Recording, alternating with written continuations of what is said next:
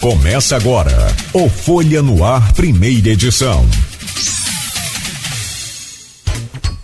Terça-feira, começa agora pela Folha FM 98,3, emissora do Grupo Folha da Manhã de Comunicação, mais um Folha no Ar. Meu caro Igor Franco, especialista em finanças, professor da Uniflu, prazer renovado recebê-lo aqui nesta manhã.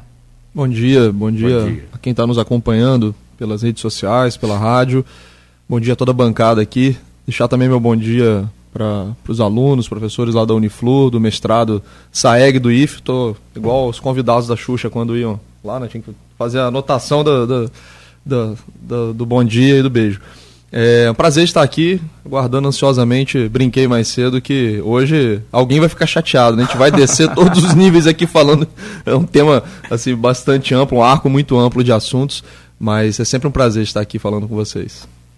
Obrigado pela presença. Meu caro Rodrigo Gonçalves, bom dia, bem-vindo sempre a essa bancada. Bom dia, Cláudio, bom dia, Beto, bom dia especial ao Luiz, também ao, ao Igor. Sempre um prazer estar aqui com vocês, em 98.3, todo mundo ligadinho, não só em Campos, mas também nos municípios vizinhos. Você passando aqui também pelas rodovias que cortam aqui a nossa cidade, não só as federais, que é a 356 BR-101, mas também as rodovias estaduais. Né? A gente é sempre um prazer ter vocês nessas manhãs, né, com muita informação e hoje a gente vai falar um pouquinho aí, entender um pouco de como é que estão essas movimentações é, da economia, né, e o que isso tem refletido, principalmente é, na imagem do Brasil, não só principalmente no mercado internacional também, né? A gente tem visto aí algumas movimentações, BRICS, então a gente vai falar um pouquinho sobre é, isso. Tem muita assunto. Tem economia também, tem a questão dos juros também, de cartão de crédito. Isso. Existe um movimento para tentar mudar aquilo ali, né? Pode. Acabou, se deve entrar essa semana finalmente na Câmara mais uma vez. Acabou regra fiscal. É, mais uma vez deve estar voltando aí. É, mas é isso. Tá certo. Obrigado, Rodrigo. Meu caro Aloysio Abreu Barbosa, bom dia, bem-vindo aí mais uma vez à nossa bancada do, do Folha no Ar. Hoje não, hoje. Hoje, hoje, é, hoje eu vim para cá direto, senão não ia dar tempo não. hoje. Vamos começar pelo, onde eu estava filósofo pelo começo. É, vamos começar de, de cima para baixo. É, foi o Rodrigo que falou da, da votação da Câmara? Assim, uhum. A regra fiscal deve ser votada na Câmara agora essa semana, finalmente. Né? É, Haddad mostrando uma, uma, uma habilidade política que está superando positivamente, positivamente algumas pessoas. Talvez para quem não conheça não, é, quem conhecesse não, teve um pequeno ruído ao falar de um poder excessivo da Câmara. Já just, parece ter ajustado isso com Arthur Lira. Qual é a sua expectativa? O que você espera ser aprovada, como tudo indica, dessa nova regra? O presidente da Câmara ele já sinalizou e falou é, isso recentemente, acho que ontem no encontro da Fiesp, ele mencionou que vai ser pautado e vai ser votado. Aparentemente Lira firmou esse compromisso com bases, digo nem bases políticas, mas bases da sociedade, de entregar um, um, a votação do arcabouço fiscal. Acredito que algumas mudanças do Senado serão rejeitadas, principalmente a emenda proposta pelo senador Randolfo Rodrigues, que mudaria um, um, o cálculo interno para liberação de mais ou menos 40 bilhões para gastos nesse ano e no ano que vem. Estou é, em dúvida agora se é para 23 ou 24, né, mas é da magnitude de 40 bilhões. Isso é meio que um ajuste financeiro na, nas métricas do arcabouço fiscal que foi proposto no Senado.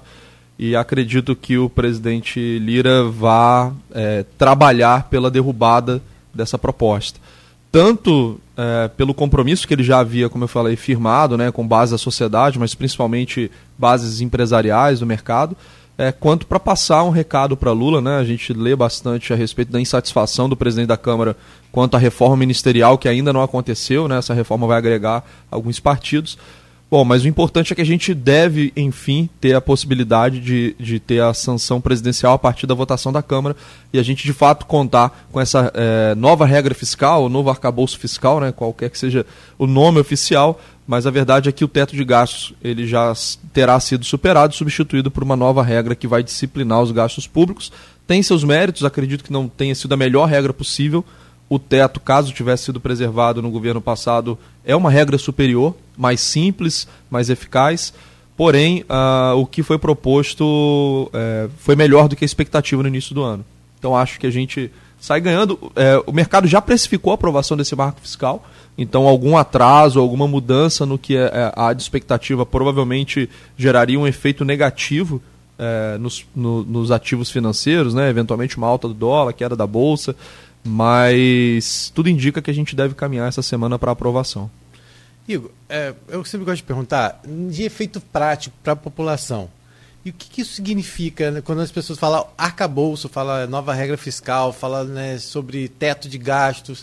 O que, que isso de fato vai refletir no dia a dia da população? Tem dois fatores que são importantíssimos é, em relação a regras que disciplinam o gasto público. Tá? É, o arcabouço fiscal ele é isso, é uma regra que disciplina as finanças públicas. Então ele estabelece diretrizes que o governo precisa cumprir né? É, isso tem um ponto inicial que quanto menos o governo for deficitário, ou quanto mais superavitário for um governo, no longo prazo, menos impostos nós teremos que pagar. Então, no longo prazo, a população ela é poupada de ter que entregar mais recursos para o governo, e isso acredito que seja positivo. Tá? É, um segundo ponto é que quando o governo ele não tem previsibilidade de gastos, uma vez que o governo ele precisa financiar os seus gastos através da dívida, quem está emprestando dinheiro para o governo exige um juro maior. Então, se o governo é gastador, imagina que você tem dois amigos, né?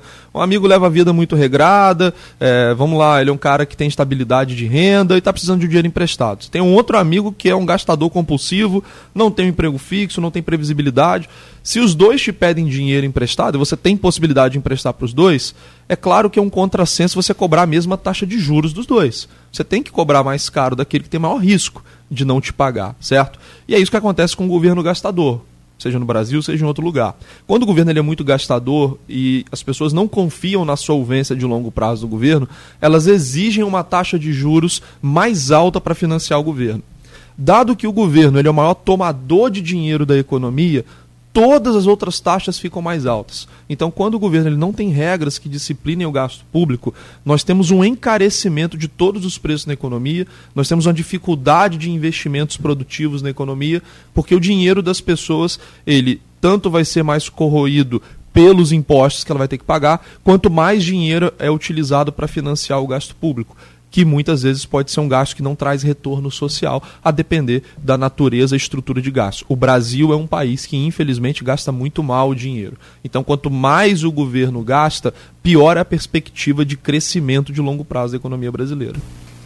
É, o que a gente vê muito em números, assim, quem vai ao supermercado percebe uma mudança já em, alguns itens, produtos. Né? Como, por exemplo, chegou, óleo chegou a mais de 10 reais, óleo de cozinha hoje você já consegue encontrar por R$ 5,99, 6 reais no, no supermercado. E, é, e aí isso tem já a ver com essa movimentação que já existe na economia por conta desse, desse teto ou é uma outra, um outro movimento? Não, especificamente esse movimento não.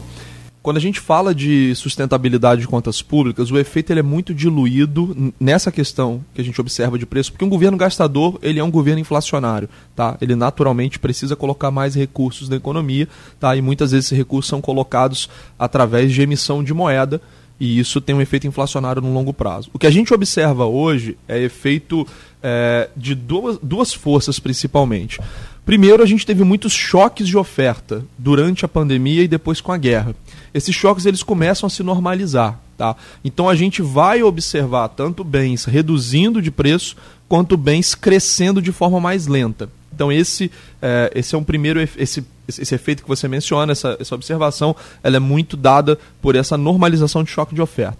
Um segundo ponto é que o Banco Central subiu muito os juros e isso desaquece a economia.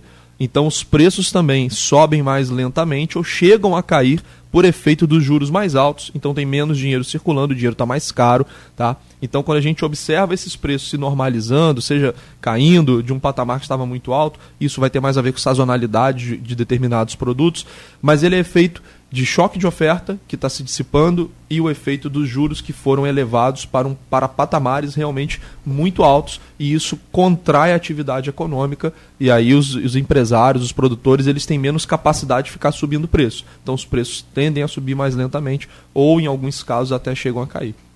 Muito boa a sua, sua explicação sobre o arcabouço fiscal e boa pergunta do Rodrigo também, porque encaixa justamente dentro daquilo, desse perfil do, da população brasileira entender o que de fato sobra para a gente nessa, Não vou usar aquela piada do, do, do, do de jeito nenhum. Cuidar do seu bolso. Ou seja, o que sobra para o nosso bolso, tanto de despesa ou não. Eu acho que você foi muito bem, tá? Se me permite um simples comentário aqui. Só, só fazer um reparo. Eu pensei, sempre pensei que quem cobra juros com presta dinheiro amigo é idiota, mas enfim. Boa. O meu caro Igor Franco, especialista em finanças, professor da Uniflu. A pergunta vem lá do grupo do WhatsApp, que você faz parte, né, do blog Opiniões, do Aloysio Abreu Barbosa, e desse programa, e vem da, da Silvana Venâncio. Professor, qual, Silvana Venâncio, jornalista, é, e, e também está no grupo, claro. Professor, qual sua opinião sobre a economia nos sete meses do governo Lula? Teve avanços ou regrediu? Prepara o. é, essa, essa pergunta é um pouco complexa, porque a gente teve muitos fatores ocorrendo nesses primeiros meses, né? E, e, principalmente no primeiro semestre, a gente teve três meses horrorosos, de janeiro a março, e três meses muito positivos, quando a gente pensa ali de abril até junho e, julho também, foi um mês bastante positivo, tá? É, vamos lá, o que vem do governo Lula, as propostas são muito, muito ruins. A gente está vivendo de fato o que a gente chama de um museu de grandes novidades. As propostas que partem daquele núcleo duro do PT, elas é, são exatamente iguais às que nos levaram para o buraco durante a gestão Dilma. Né? Elas maturaram lá no segundo governo Lula, começaram a ser implementadas com maior força a partir de 2008, né? quando disseram que o capitalismo estava em crise, que ia acabar. Isso gerou um espaço de oportunidade muito grande para os desenvolvimentistas mais aguerridos do governo Lula. E essas polícias começaram a ser implementadas durante o governo Dilma, foram levadas ao patamar assim de completa irracionalidade e descambaram né, na, no, numa crise de proporções colossais lá em 2014, 15 e 16. Então o que tem nascido de proposta, a gente acabou de ver ontem, né, a proposta de retomada do imposto sindical numa alíquota ainda muito maior do que era antes da sua extinção. É, tentativa de ingerência em estatais, o novo PAC, enfim, a gente está vivendo, reeditando medidas que, que deram errado e que foram rejeitadas pela, pela sociedade brasileira através das instâncias políticas, a, a, a, partir do raciocínio de que o Congresso modificou muita de, muitas dessas políticas econômicas e o Congresso ele é eleito pela população brasileira. Porém, é, o ministro Haddad, eu acho que ele tem se saído muito melhor é, dentro da, das propostas da sua equipe, ministro Haddad, a ministra Tebet também tem contribuição nesse aspecto. E o que de fato foi aprovado até agora, então a implementação, ela vem sendo muito melhor do que a geração de ideias. O arcabouço fiscal, como eu mencionei, não é a melhor regra fiscal possível, mas ela é muito melhor do que a gente imaginava que seria, é, dado né, o histórico da, das ideias econômicas do, do governo atual. Então, o arcabouço fiscal foi muito acertado. A ideia de buscar uma reforma ampla, como a reforma tributária, também foi uma decisão acertada. Então, em termos é, puramente econômicos, o governo ele não traz otimismo. Em termos de política, é, perdão, de economia política, da capacidade de articulação e implementação de propostas, aí eu reconheço sim o mérito, principalmente da equipe do ministro Haddad, porque o que vem sendo implementado até agora vem trazendo resultados positivos para a economia. Tá? É, acho que também há uma contribuição relevante do Congresso, que tem um perfil é, ideológico bastante diverso do governo. Acho que o Congresso ele conseguiu equilibrar bem o jogo de poderes nos últimos anos. Isso não é do mandato atual do Lula, isso foi com Bolsonaro, foi desde a, da, daquele protagonismo do Cunha, né, lá com Dilma. Eu acho que o Congresso ele tomou, ganhou um, um corpo é, que ele não tinha em, em, mandatos presidenciais anteriores e hoje ele consegue também equalizar o jogo político e também temos que reconhecer o mérito do Congresso na aprovação e modulação das reformas e das propostas que são colocadas pelo Executivo. Porém, é, me preocupa né, os passos posteriores. Como eu falei, as ideias geradas pelo núcleo duro do PT, elas não são é, inspiradoras. Pelo contrário, são ideias que já se provaram equivocadas. E o partido até agora não demonstrou a capacidade de autocrítica para identificar né, o que merece ser modificado. É, Igor, você, como ela tem muito de economia, você tem muito cuidado para não se chamar de economista. Né? Mira Leitão tem tanto mais que você, também um cuidado. Então, quem sou eu para dar palpite nessa, nessa área? Mas, enfim. A gente fala do governo do governo do PT, é, há uma clara divisão ali, né? É, inclusive eleitoralmente. Né? governo Lula, governo Dilma. A parte boa os governos Lula, a parte ruim os governos Dilma. A política anticíclica, você citou aí a crise do capitalismo, foi uma grande crise mesmo, a história da bolha imobiliária de 2008. Essa em cadeia, Lehman Brothers, Wall Street, depois a economia ocidental toda para o buraco. É... Vamos citar um, um, um, um economista, John Maynard Keynes. O que Keynes prega, a ingerência do Estado, é justamente em tempo de crise. Pode ser uma peste, pode ser uma guerra, como foi na Guerra Mundial, uma peste como foi a Covid, né? pode ser uma, um cataclismo natural, enfim, uma contingência. Nesse momento o Estado tem que assumir. Tipo assim, porra, é, é, Japão bombardeia Pearl Harbor. É, Franklin Roosevelt vai, fazer o quê? Vai o, o, o, o John Ford, o quê? Parou de fabricar Fight T. Vai fazer agora avião. Eu estou em guerra com o Japão não existe a, a, liberdade de economia agora, nesse momento não existe. Eu vou, eu, o Estado vai tomar conta e você vai ter que fabricar avião, metralhadora, sei lá, tanque de guerra. E assim, os Estados Unidos venceu o Japão e o mundo é como a gente conhece. O que Lula fez naquele momento era acertado. Assumir, né, naquele momento de crise, assumir as, as rédeas da economia, injetar. O problema foi Manteiga e Dilma acharam que aquilo era a, de eterno, né? E aí deu, deu, deu no que deu. Você não faz essa divisão, não? É, essa dicotomia de intervenção do Estado versus não intervenção, eu acho que para a teoria econômica mais aceita, no campo econômico, uh, todas as teorias que se mostram é, mais aceitas pelos acadêmicos, elas passam a constituir o que a gente chama de ortodoxia econômica. Né? Isso é o que é ensinado no livro-texto, é, ou nos livros-textos mais adotados ao redor do mundo. Então a intervenção do Estado na economia, ela não é rejeitada é, de forma alguma pela ortodoxia, pelo contrário. É, hoje, quando a gente pensa em diversos, diversas correntes que foram incorporadas às lições mais estudadas, o Estado tem papel central no desenvolvimento do país, papel central para que o país possa enriquecer. Então o problema não é a intervenção do Estado, o problema é a intervenção em políticas equivocadas, políticas que não trouxeram resultado. E eu acho que quando você fez o seu resumo, você é, posicionou corretamente. No momento de crise foi completamente acertado, e inclusive é, o Ben Bernanke, que era o, o, o, o presidente do, do Fed em 2008 nos Estados Unidos, ele era um grande estudioso da crise de 29.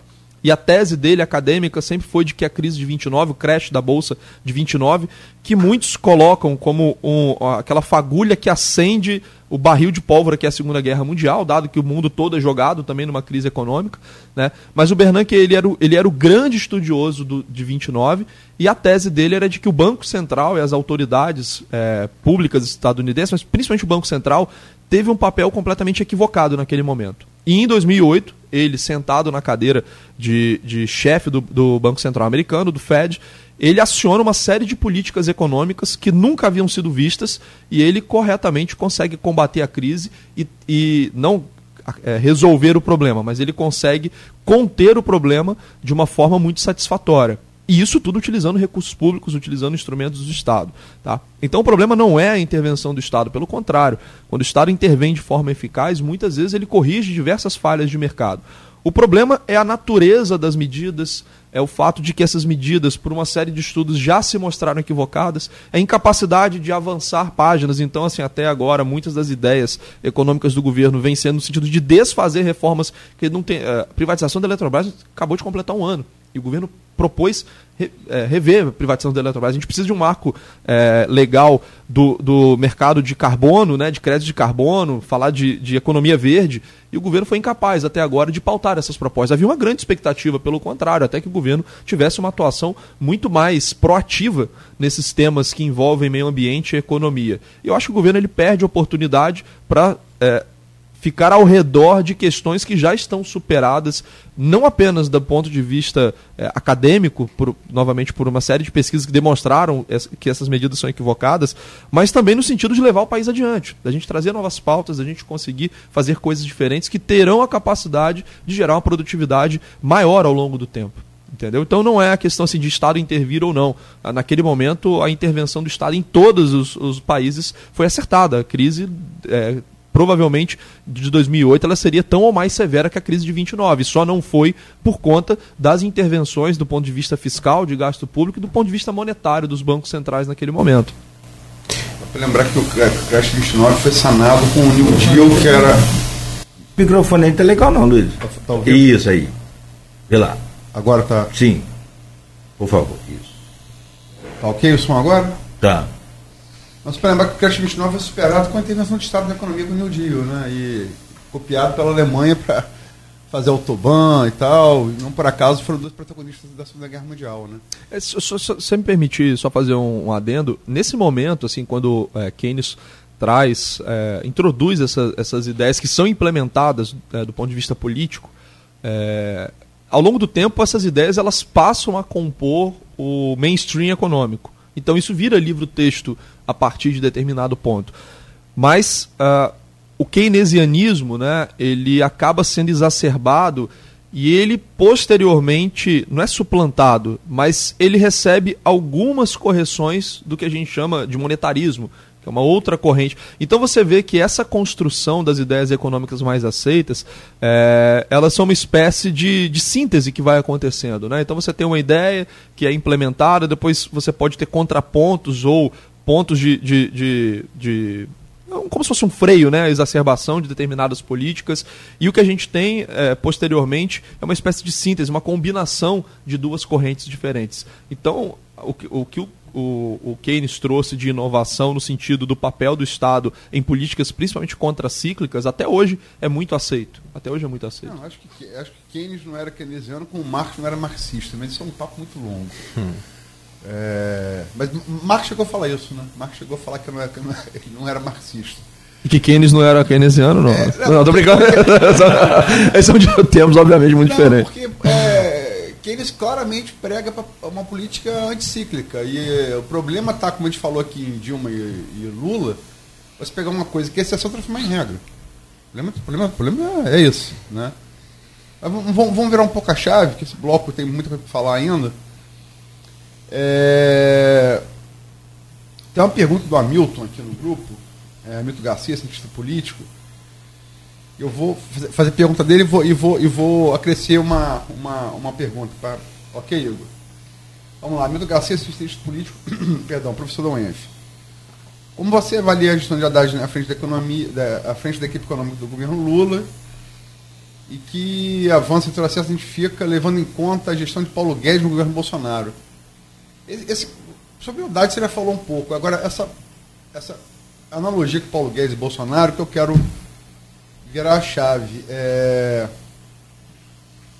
você é um liberal é, e a, a política de, de, de, de, Paulo Guedes se vendia como, como, como, como liberal.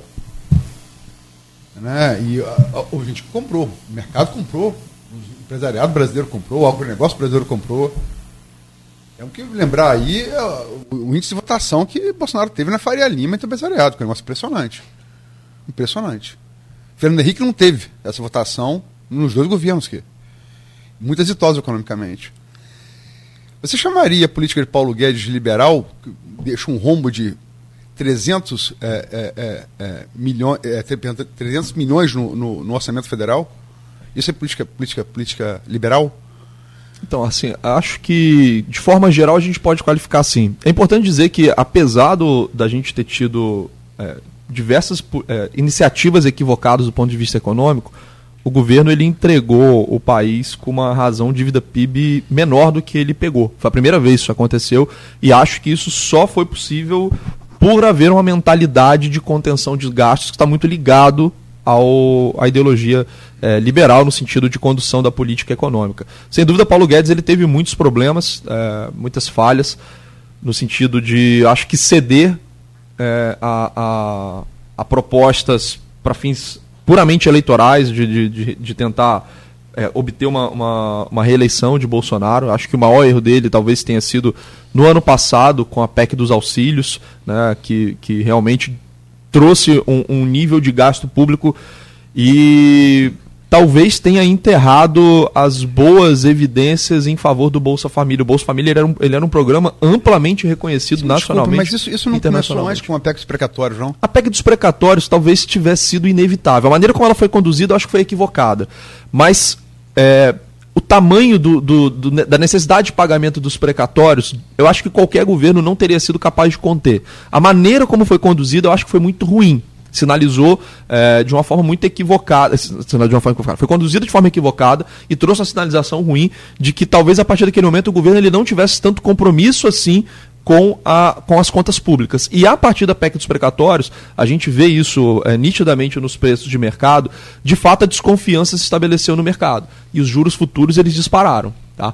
É, acho que a maneira que foi conduzida foi equivocada, mas naquele momento, se o problema de fato é, apareceu, e eu, eu, lembro que ninguém falava desses precatórios, tá? talvez tenha sido um problema de acompanhamento das contas públicas para quem era mais ligado ao tema. Sem dúvida foi uma falha de gestão do governo não ter olhado para essa bomba relógio mas acho que não haveria espaço orçamentário para que os precatórios fossem pagos de fato naquele ano. Só que a maneira como foi conduzida foi muito ruim. De fato, foi uma pedalada. O governo ele pedalou a, a, a, os precatórios, desorganizou uma estrutura de pagamento que era muito correta, que era dos precatórios federais. Diversos advogados comentam sobre isso. Os precatórios estaduais sempre foram um caos, mas os federais não, eles eram pagos é, de forma correta.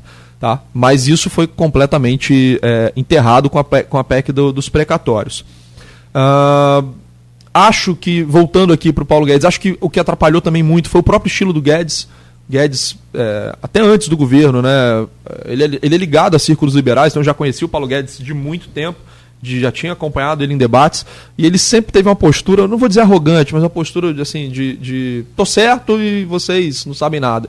Até porque ele teve assim, muito sucesso acadêmico, principalmente sucesso no mercado financeiro, ganhou muito dinheiro no mercado financeiro brasileiro, então ele já era um, um profissional assim, extremamente reconhecido e consolidado, em, e tanto no meio acadêmico quanto no meio é, da, do mercado financeiro, e talvez daí também a simpatia, né? ele veio do mercado financeiro na sua atuação profissional, e acho que o estilo do Guedes atrapalha muito, é o principal contraponto que eu faço ao Haddad.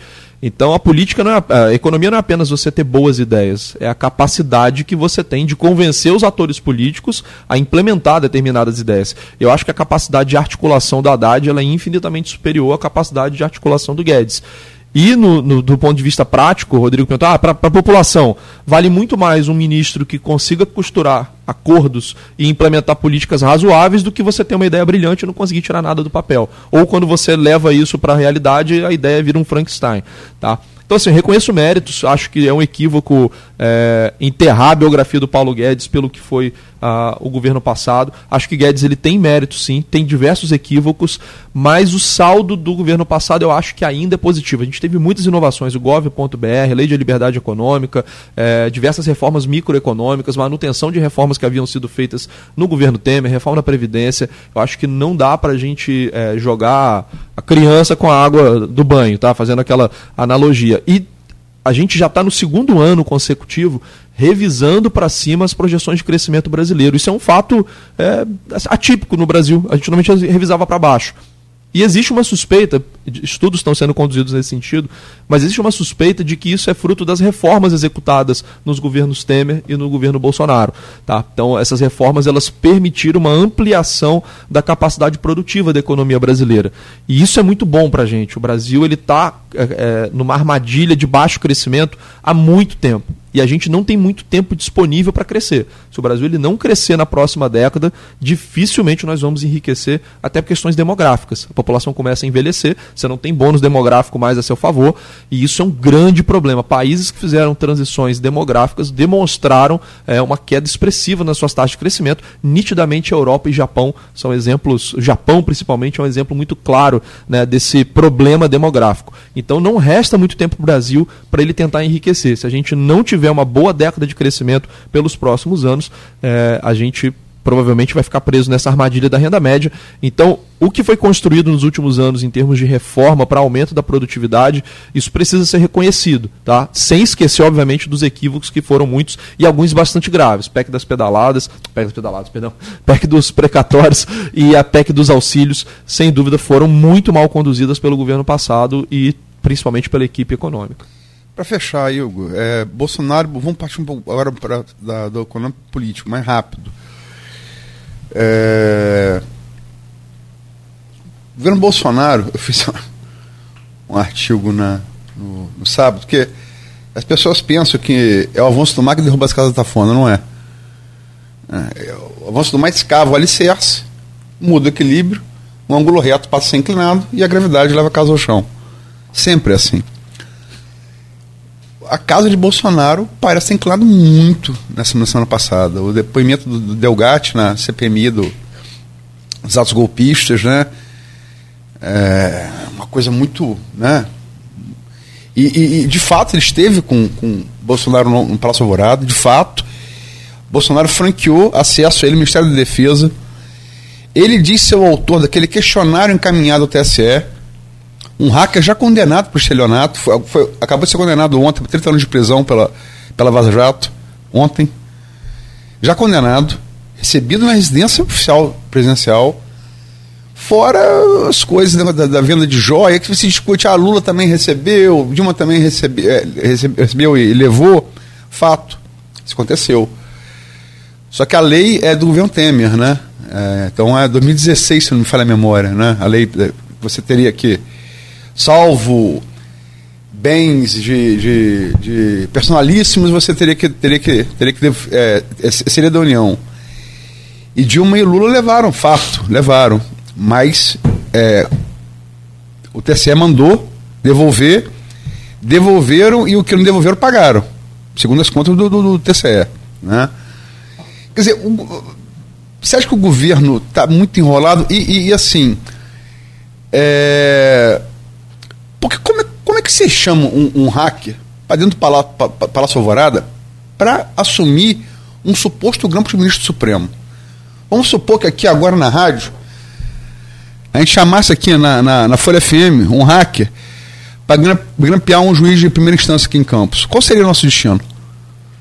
Eu acho que a gente, é, esse recente ostracismo aí que, do, do, do, governo Bolsonaro, com essas revelações, acho que ela tem duas, duas dimensões. Do ponto de vista institucional, é muito mais grave a gente ter um episódio desse do hacker da, da Lava Jato.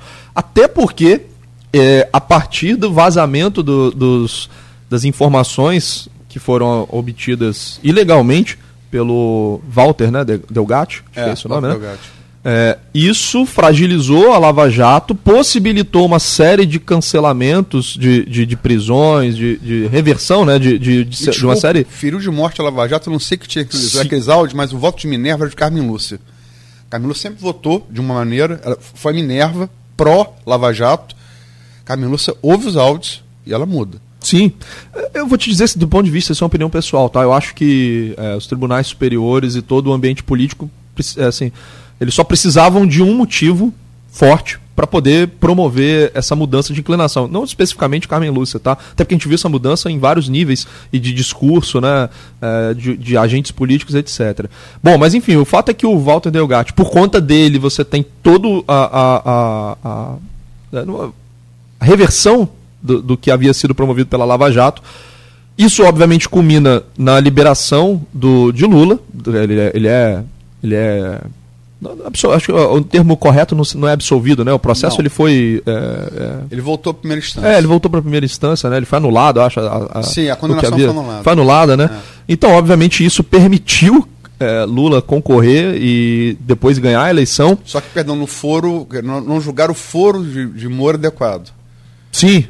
Sim, mas é, a partir das revelações da Vaza Jato, né? Foi o, o, o a justific... foi assim, a, o motivo político. O jurídico há uma série de, de, de, de, de maneiras, né, de você conseguir adotar um posicionamento ou outro. Mas a grande questão é que uh, o motivo político ele passou a ser dado. Então, assim, do ponto de vista institucional, extremamente grave você ter um criminoso dentro do Palácio do Planalto, né?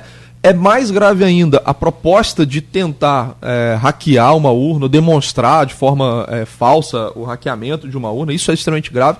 Mas isso é, isso é grave do ponto de vista institucional. Do ponto de vista democrático, isso é muito grave.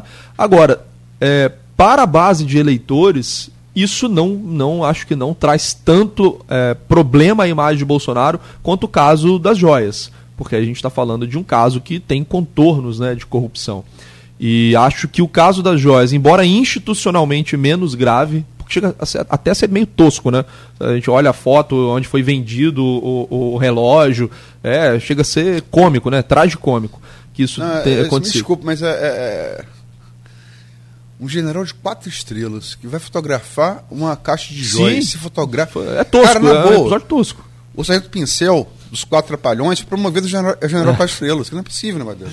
Então, é, e... Se, se isso fosse ficção, você diria, isso nunca vai acontecer na vida real. Sim, institucionalmente. Parece discípulo de, de Pazuello. É. Institucionalmente, eu acho que é um que pena para episódio. a Força Armada Brasileira, que tem Sim, tanta, tanta uma história de recuperação da sua imagem, enfim. É, é um episódio, eu acho, do ponto de vista institucional, menos grave, mas com maior potencial de, de, de deterioração da imagem de Bolsonaro. Acho, eu acho que a perspectiva para Bolsonaro é muito, muito nebulosa, porque é, acho que muitas outras evidências serão levantadas e são evidências assim cruas, que você não, não tem muito espaço para argumentação. Os celulares. Cel- é, Os você tem os celulares. Você tem uma, uma O sinalização. money mudou, hoje é follow the, da iPhone. Você imagina uma sinalização de, de uma confissão, uma delação premiada, de um Mauro Cid da vida, seria extremamente danosa, eu acho, para Bolsonaro. Né? Então, eu acho que assim, a- a- os É, próximos pra- meses. Para terminar, é, é, tudo é percepção. Bolsonaro, é, tudo indica que. que- é, assim, é, veja bem, eu, eu falo isso. No dia que Lula foi, foi preso, eu falei: esse é um dia tri- triste para a República. Acho que qualquer dia que um presidente, presidente da República. O ex- o ex-presidente da República é preso é um dia triste para a República. qual- qualquer República.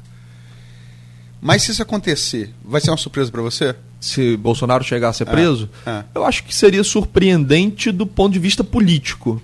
Porque talvez o Supremo ele não, ele não arrisque um movimento desse. Lula foi preso depois de sangrar muitos anos né, é, com denúncias da Lava Jato. A Lava Jato começa em 2014, ganha mais protagonismo em 2015 e Lula é preso em 2018. Então a gente está falando aí de três anos, quatro anos, né, de, de todas, toda semana, literalmente, você tinha é, novas evidências surgindo, novas condenações. Então houve um cerco a todo o entorno de Lula, ele foi sangrando, sangrando, e aí sim houve é, um- uma capacidade política de determinar a, prisão, a determinar a prisão de Lula, obviamente porque sempre foi um político muito popular. Eu acho que é a mesma coisa com Bolsonaro.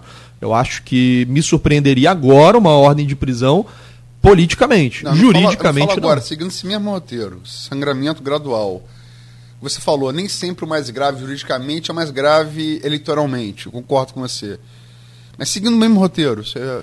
Acho que daqui a alguns anos não me surpreenderia se a gente continuar avançando, se a, política, se a polícia continuar avançando, as investigações continuarem avançando e, e cada vez mais trazendo evidências de que o entorno ou eh, de Bolsonaro ou a própria eh, alguma evidência de Bolsonaro diretamente é, embora eu acho que seja difícil, da mesma forma que ah, o, durante ah, ah, o processo de Lula sempre havia, não, mas não tinha nada em nome dele. Não, mas poxa, tem um pedalinho com o nome dos netos, mas espera aí, foi uma, uma homenagem dos amigos, o triplex que ele visitou com a mulher.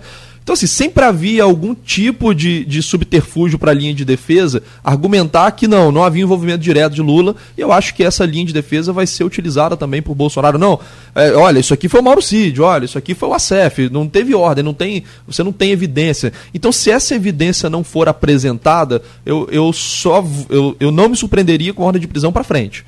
Agora me surpreenderia muito. Eu acho que o Não, pra Supremo- frente mesmo, seguindo mesmo É, roteiro. não, não, mas eu acho que ele ainda precisaria ter muito, muitas outras evidências ao longo de bastante tempo para possibilitar para isso. testar a reação popular, como foi com Lula. Sim, sim.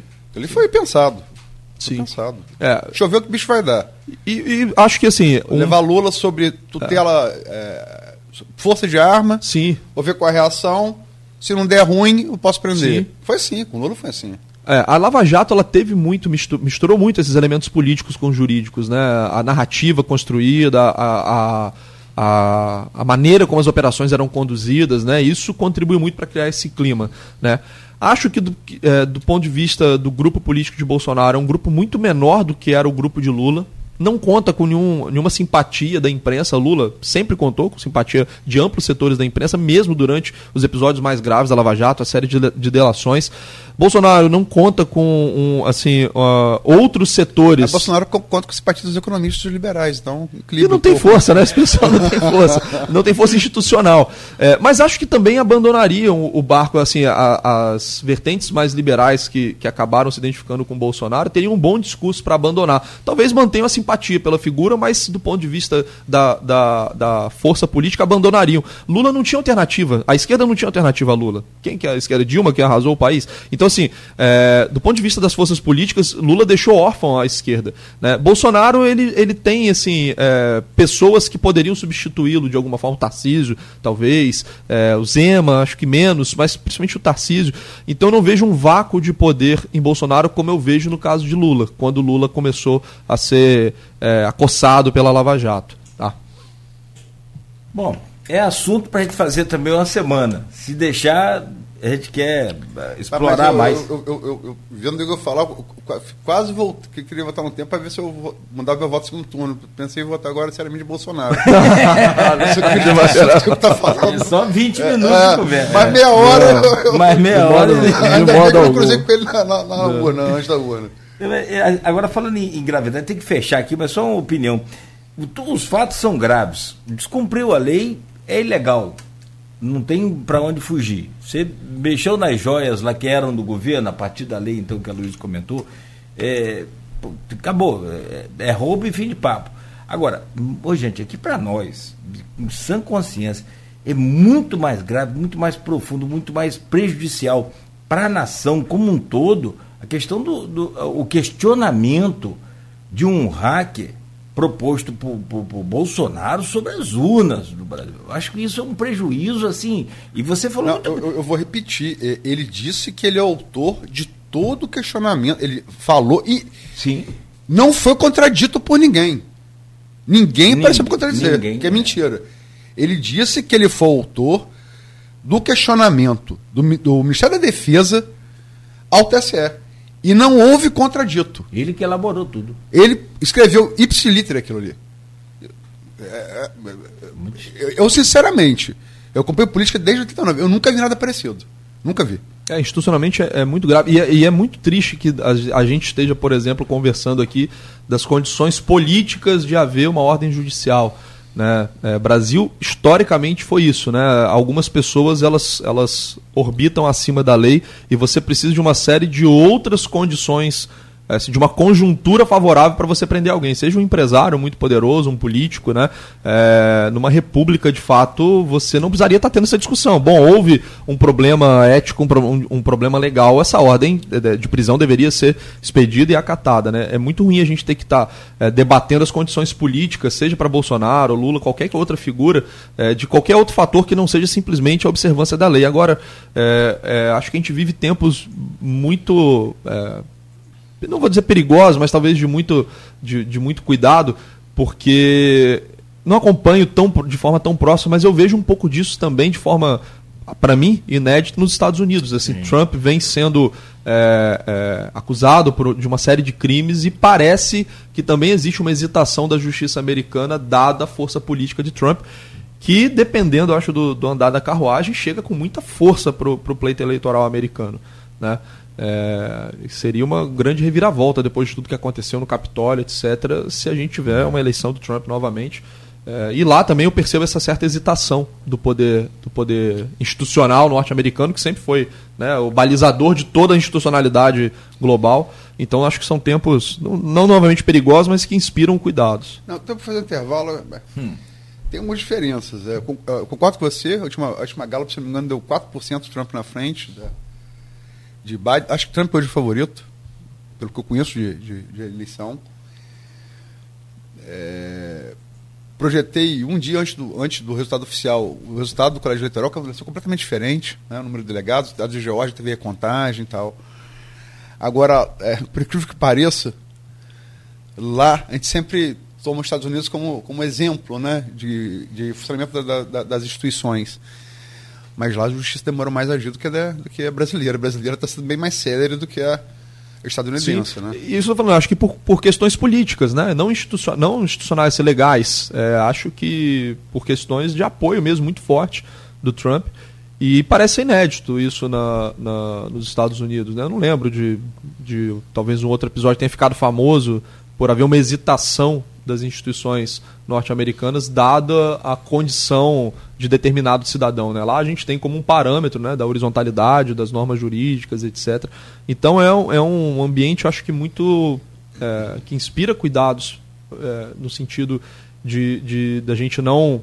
não é, descambar. Quem falou aqui num termo, deixa eu te cortar rapidamente. Quem usou um termo aqui na internet agora foi o JC Cordeiro e falou que o STF tem, é, na verdade, preocupação, é, receio de uma convulsão social.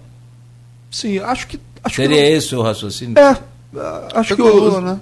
Foi o que aconteceu. Né? A gente tem esse exemplo na, na Lava Jato, né, com Lula.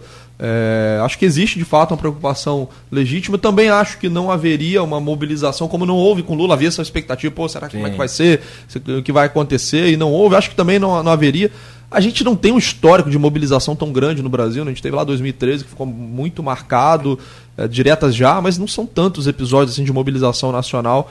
É, então também não acredito que haveria uma convulsão social, mas acho que existe a preocupação por parte da STF. É, é, vamos, vamos fato nacional. Teve uma reunião um, no sábado, o chefe das Forças Armadas com Lula.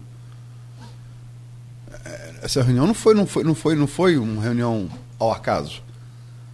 Né? O, o, Para o ouvir entender, uhum. qual foi o tema da conversa? Perdi só na esculacha. Né? O tema da conversa foi esse. Não queríamos perseguição. Mas é, é, é, houve um claro abandono do Cid, do general Lorena Cid, quatro estrelas, e do Mauro Cid, os militares entregaram. Eles não querem é, é, é caça às bruxas. Né? Porque o que também prendeu o general de quatro estrelas, se for o caso, com Biden, Biden no poder só Deus uma coisa, com Trump pode ser outra. Então há que ter cuidado.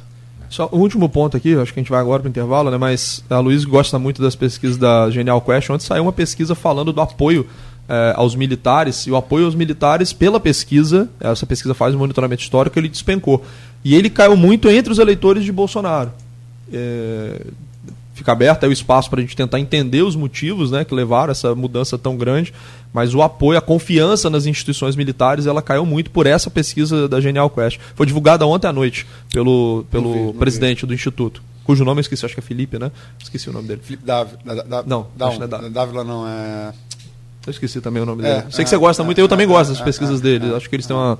Eles fazem um monitoramento muito interessante de uma série de temas. Vamos para o nosso, Gente, vamos nosso vamos, canavial? Vamos cortar aqui para o canavial, como diz o, o, o Aloysio, parafraseando lá o Capi. São sete horas... Só, só perguntar uma coisa rapidinho. O que, que, a prisão de Bolsonaro, se acontecer, representaria para a economia, propriamente dito? Boa. A imagem Boa do Brasil, também. que dizem estar sendo reconstruída internacionalmente, o que, que isso representaria?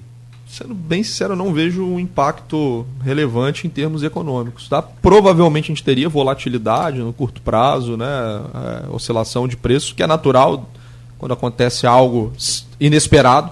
Né? Então o mercado sempre reage ao, ao, que é inesperado. Mas não vejo ao longo do tempo nenhum motivo assim, ah, a bolsa cairia de forma sustentada, o dólar ficaria mais alto de forma sustentada. É, acho que hoje o mercado ele ainda não tenta precificar as eleições que vêm. A gente está muito focado é, em questões ligadas ao andamento da economia no Brasil, fora do Brasil, questões de inflação, política de juros. É, então não vejo nenhuma mudança no, nos preços nesse momento. Tá? E acho que uma parte dos analistas já não conta com a presença de Bolsonaro numa próxima eleição. Tá bom? Mas isso não está nos preços ainda, o mercado não está olhando. Acabou de, acabou de passar. Também é muita emoção. A prisão de Bolsonaro está precificada, sendo precificada politicamente. É, politicamente talvez sim. Politicamente talvez sim. É... Economicamente, tá vendo? Economicamente não, porque a gente precisaria ver, do, do ponto de vista econômico, que mudaria para o mercado seria uma próxima eleição. É, então, assim, será que Lula vai concorrer? Não existe nenhum debate sobre isso, né? Lula já tem uma idade mais avançada. Ele então, falou que não. Será né? que é Lula? Provavelmente vai ser Janja, né? Porque ela tá tão, tá tão protagonista no governo que acho que ela, ela tá acreditando que vai ser ela, pelo menos. Tem que fechar aí.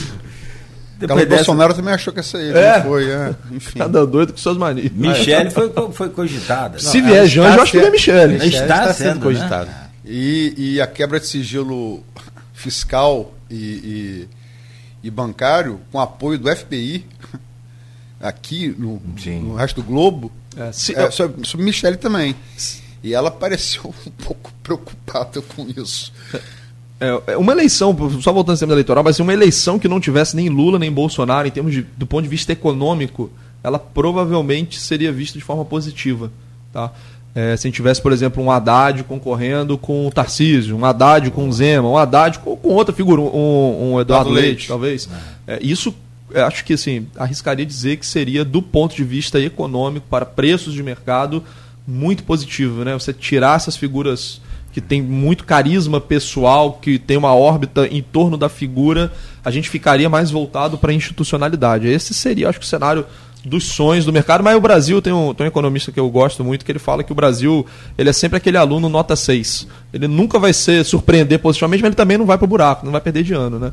Então acho que também seria é, sonhar demais aí com uma eleição tranquila para o Brasil.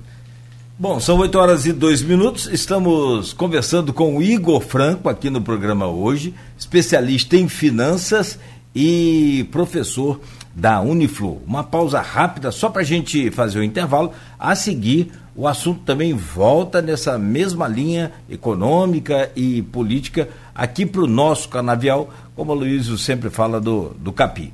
Rapidamente, no oferecimento de Coagro, Proteus, Unimed Campos, Laboratório Plínio Bacelar e Vacina Plínio Bacelar.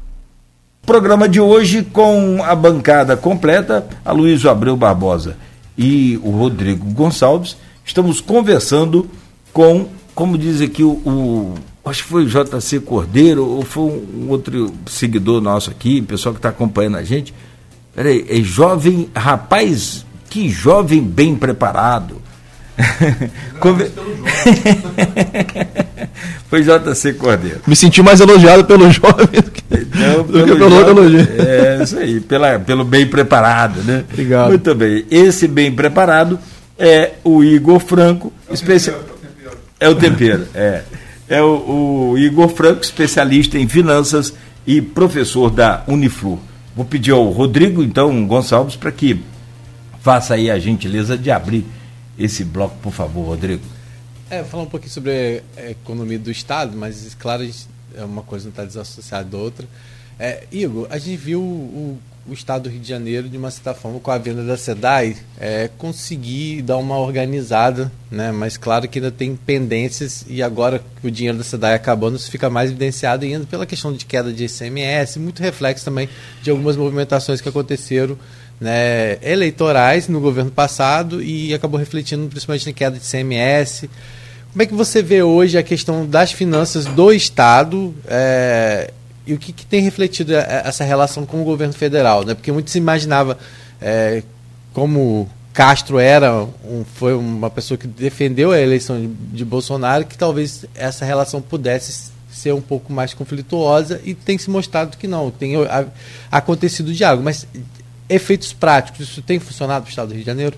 Eu acho que do ponto de vista da, da relação do Estado com o governo federal, até pelo interesse de Lula de resgatar o Estado do Rio é, como um, um, reduto eleitoral dele e do PT, é, acho que ele não vai haver animosidade. A gente viu isso semana passada, sim, né? Sim, Teve um, um, episódio, uma vaia ao Castro, ele pediu para não vaiar, etc. Então acho que. E Lula é muito habilidoso acho que esse é o terreno que ele melhor transita, né? Ele, essa negociação com governadores, né? Acho que ele é muito hábil politicamente e vai conseguir fazer um arranjo de cooperação entre o governo federal e estadual. Uma coisa que me preocupa muito, assim, eu sou historicamente pessimista com o Estado do Rio. O Estado do Rio, ele tem uma condição fiscal muito equivocada. Acho que a SEDAI permitiu ao governador ter uma reeleição muito tranquila, tá? Foi muito dinheiro que entrou no caixa do Estado. O Estado foi beneficiado pelo regime especial que o governo federal aplicou né, em troca de uma maior conformidade das políticas é, fiscais do Estado, o que aparentemente não vem acontecendo. O Estado ele vem tentando a renovação, isso está sendo difícil. Tá? E é, isso conta um pouco a história. Assim, com caixa cheio, o Estado ele gasta, ele dá aumento, ele contrata despesas que não são fáceis de serem revertidas ou não podem ser revertidas. E aí, no tempo de vacas magras, a gente vê o efeito né, a, a, com redução de investimentos, o Estado chegou a parcelar salários, enfim. E, e acho que a perspectiva para os próximos anos ela é preocupante. O, o dinheiro da SEDAI acabando. A gente tem uma queda na atividade econômica natural por conta do processo de aumento de juros que a gente observou nos últimos dois anos. Então a gente vai ter contração da, da, da atividade econômica. Ah, houve já uma queda no ICMS, e acho que o que pode sustentar o Estado é se o, o, petróleo ele permanecer nesses níveis aí de 90, 100, 80 e poucos dólares o barril. Mas tem caído Pet... também, né? Mas voltou a subir. Isso a gente acha no mercado financeiro que muito dado pela, pela, pelo corte de produção da OPEP+. Então a OPEP cortou produção, restringiu a oferta, o preço subiu.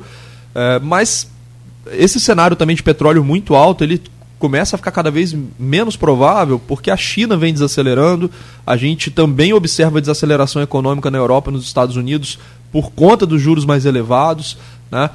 É, então acho que a perspectiva para o estado do Rio de Janeiro não é positiva do ponto de vista da arrecadação. Logo, a gente precisaria de um ajuste pela via da despesa, que aparentemente não vai acontecer. Aí a gente está falando de uma situação que também não está definida em relação à questão dos royalties, né? que essa questão da partilha ainda é algo que volta e meia, volta, inclusive está na, na comissão lá de, de acordo, né, de consenso do, do STF para poder se resolver. Né? Então ainda tem essa questão, né? é. né? mais essa preocupação. Eu acho que com o Lula, é, essa, essa eventual partilha dos royalties ela fica menos provável porque novamente eu acho que é um terreno em que ele é muito habilidoso politicamente, ele tem bom trânsito no STF, muito melhor que o Bolsonaro, isso é inegável, né? É, e acho que ele conseguiria costurar de uma tal, eh, se for necessário, né, intervenção aí política, acho que ele costura, costuraria no sentido de preservar o arranjo atual. Agora, uma mudança na regra de partilha, aí seria realmente uma tragédia econômica para o estado do Rio. Vamos virar nosso canavial mesmo, Campos.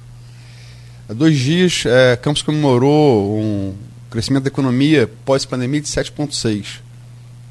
Né? 7,6 é. O número por si só é o número chinês, né? É o número de PIB chinês. É, foi aquele PIB, aliás, para voltar um pouquinho no tempo, é, artificial que o produziu em 2010 para eleger Dilma e depois a conta veio. Mas, enfim, é, como é que você está vendo a Ecologios a, a, gestão fiscal do município é, pelo Tesouro Nacional, né, que é logicamente, que, que, que é confiável, né, é uma fonte bastante, bastante confiável. Como é que você vê a gestão econômica de Campos com esses números, Igor? Com base nesses números? Cara, eu acho que é, Campos, o governo Vladimir, eu já falei isso outras vezes aqui na rádio, eu falei isso ano passado, falei no início do ano, Acho que o governo Vladimir dificilmente será desbancado na próxima eleição, principalmente pela condução econômica, é, não puramente econômica, tá? mas é, em termos do que a, a população percebe do crescimento de Campos. Acho que a condução econômica do governo Vladimir vem, vem de forma correta, claro que muito ajudado pelo dinheiro do Estado, pelo dinheiro dos royalties, que voltou a entrar com muita força nos cofres municipais, é, mas acho também que para além disso, o governo vem fazendo um bom, um bom trabalho. A equipe técnica do governo uma equipe de excelência. Márcio Morales no, no, na Fazenda, Rodrigo Rezende, que ironicamente foi meu aluno, tenho muito mais a aprender com ele do que ele comigo, mas o Rodrigo foi meu aluno lá na Uniflu, deixar um abraço aqui para ele também, excelente aluno. É, e acho que a equipe do Rodrigo é, acabou, o município de Campos acabou de receber um reconhecimento da Secretaria do Tesouro Nacional sim, em sim. termos de conformidade de contas públicas. Isso é muito importante. Eu me referia a isso. É, é. Isso é muito importante e esse trabalho é louvável, tá? Os índices é, de, assim, os indicadores de conformidade do Tesouro, o Tesouro faz um trabalho extremamente técnico a Secretaria do Tesouro Nacional, Banco Central do Brasil são órgãos de excelência, então receber um reconhecimento desse, de, desses órgãos, nesse caso do Tesouro Nacional, é muito importante para a cidade e demonstra de fato um trabalho muito bem executado. Eu li recentemente, teve até uma, uma pergunta sobre isso no Facebook, que eu acho que foi o vereador Rafael Twin, solicitou uma implantação de um refis para esse ano. E se eu não me engano, o Márcio Morales, secretário de Fazenda, é, ele deixar um abraço também para o Márcio, ele disse que, a princípio, me parece que ele se colocou contrário. Ele disse Isso, aqui nesse programa. Foi, no, foi, aqui no programa, né? E. É, e, e isso é positivo. passado, né? É, e isso é positivo, tá? É, claro que o governo no refis, ele provavelmente teria um salto de arrecadação, isso interessaria aos cofres públicos, mas no longo prazo, o refis como estratégia recorrente é muito ruim, porque o cidadão ele já se programa para refinanciar, né? Claro, expectativa racional, né, de qualquer agente.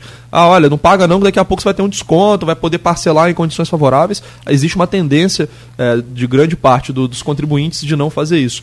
Então, você ter um órgão, um órgão adotando uma postura técnica que politicamente seria favorável. Pô, é muito bom você ir para televisão falar que vai refinanciar.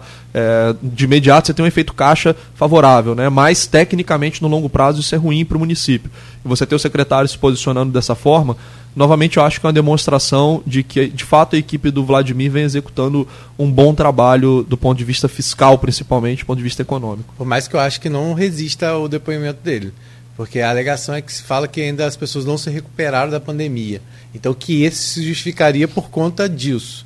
Então eu acho que essa esse- adendo colocado, vamos dizer assim, vai ser o que vai ser o divisor aí, e a gente está no momento em que a Câmara vive esse clima de pacificação em que as propostas colocadas pela bancada lá, grupo chamado oposição barra independente, é, tem sido olhado de uma forma mais, é, vamos dizer assim, pacífica mesmo, né? Ou seja, a proposta chega e geralmente passa.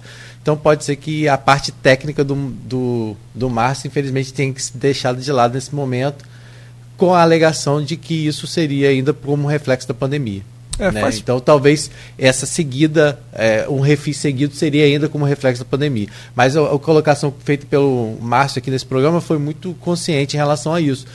Todas essas colocações que você colocou aqui foi o que ele alegou para isso e disse que inclusive há recomendações né, de próprio TCE que não é salutar para as contas públicas essa repetição de, de, de, de refis, né? Mas Você tem, só para completar sua pergunta, tem que sempre lembrar que o, o município de Campos funciona com base num TAG com TCE, né? exatamente. Temos de gestão. Então, não chega a ser o, o quadro do Estado com a União, mas é alguma coisa parecida. Sim, ontem, se eu não me engano, veio uma comitiva do TCE aqui em Campos. Acho que foi ontem, né? Não, foi, Foi. foi semana passada? Foi quinta-feira passada. É, foi quinta-feira. O TCE presente esteve aqui. É, então, acho que isso é importante para sensibilizar os vereadores. Claro que a instância de debate democrático é a Câmara. Então, se for é, votado né, um projeto de lei nesse sentido, É uma indicação, É. na verdade, né? E cabe o prefeito colocar em prática ou não. É, acho que faz parte do, do trabalho também do TCE, junto aos órgãos também do município, fazer esse- essa educação. É, é claro que em nível assim federal, né, a gente sempre acompanha os debates, existem diversas instâncias de aconselhamento, câmaras de acompanhamento, órgãos independentes.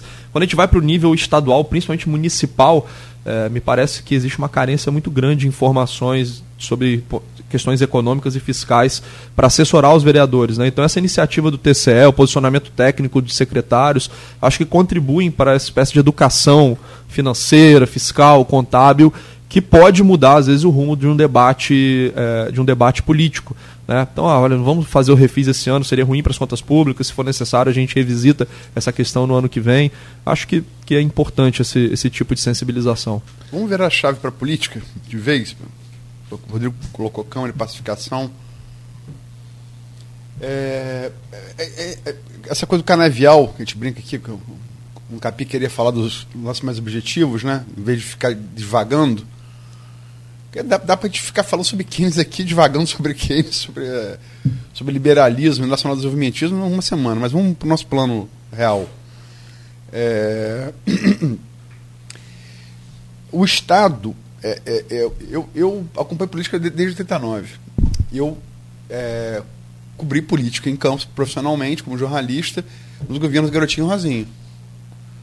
São dois políticos é, de campos. Rosinha, de, Garotinho tinha sido prefeito de Campos duas vezes, deputado estadual, secretário de Brezola, governador, tentou a primeira vez, não conseguiu com Marcelo a segunda com César Maia. E Rosinha foi governadora, eleito, eleito por Garotinho no primeiro turno, antes de ser prefeito de Campos. Mas dois. Eu não me lembro, naquela época, sinceramente, pode ser afa- afastamento natural, de é, é, uma ingerência estadual tão grande na política Goitacá como eu vejo hoje. Não me lembro.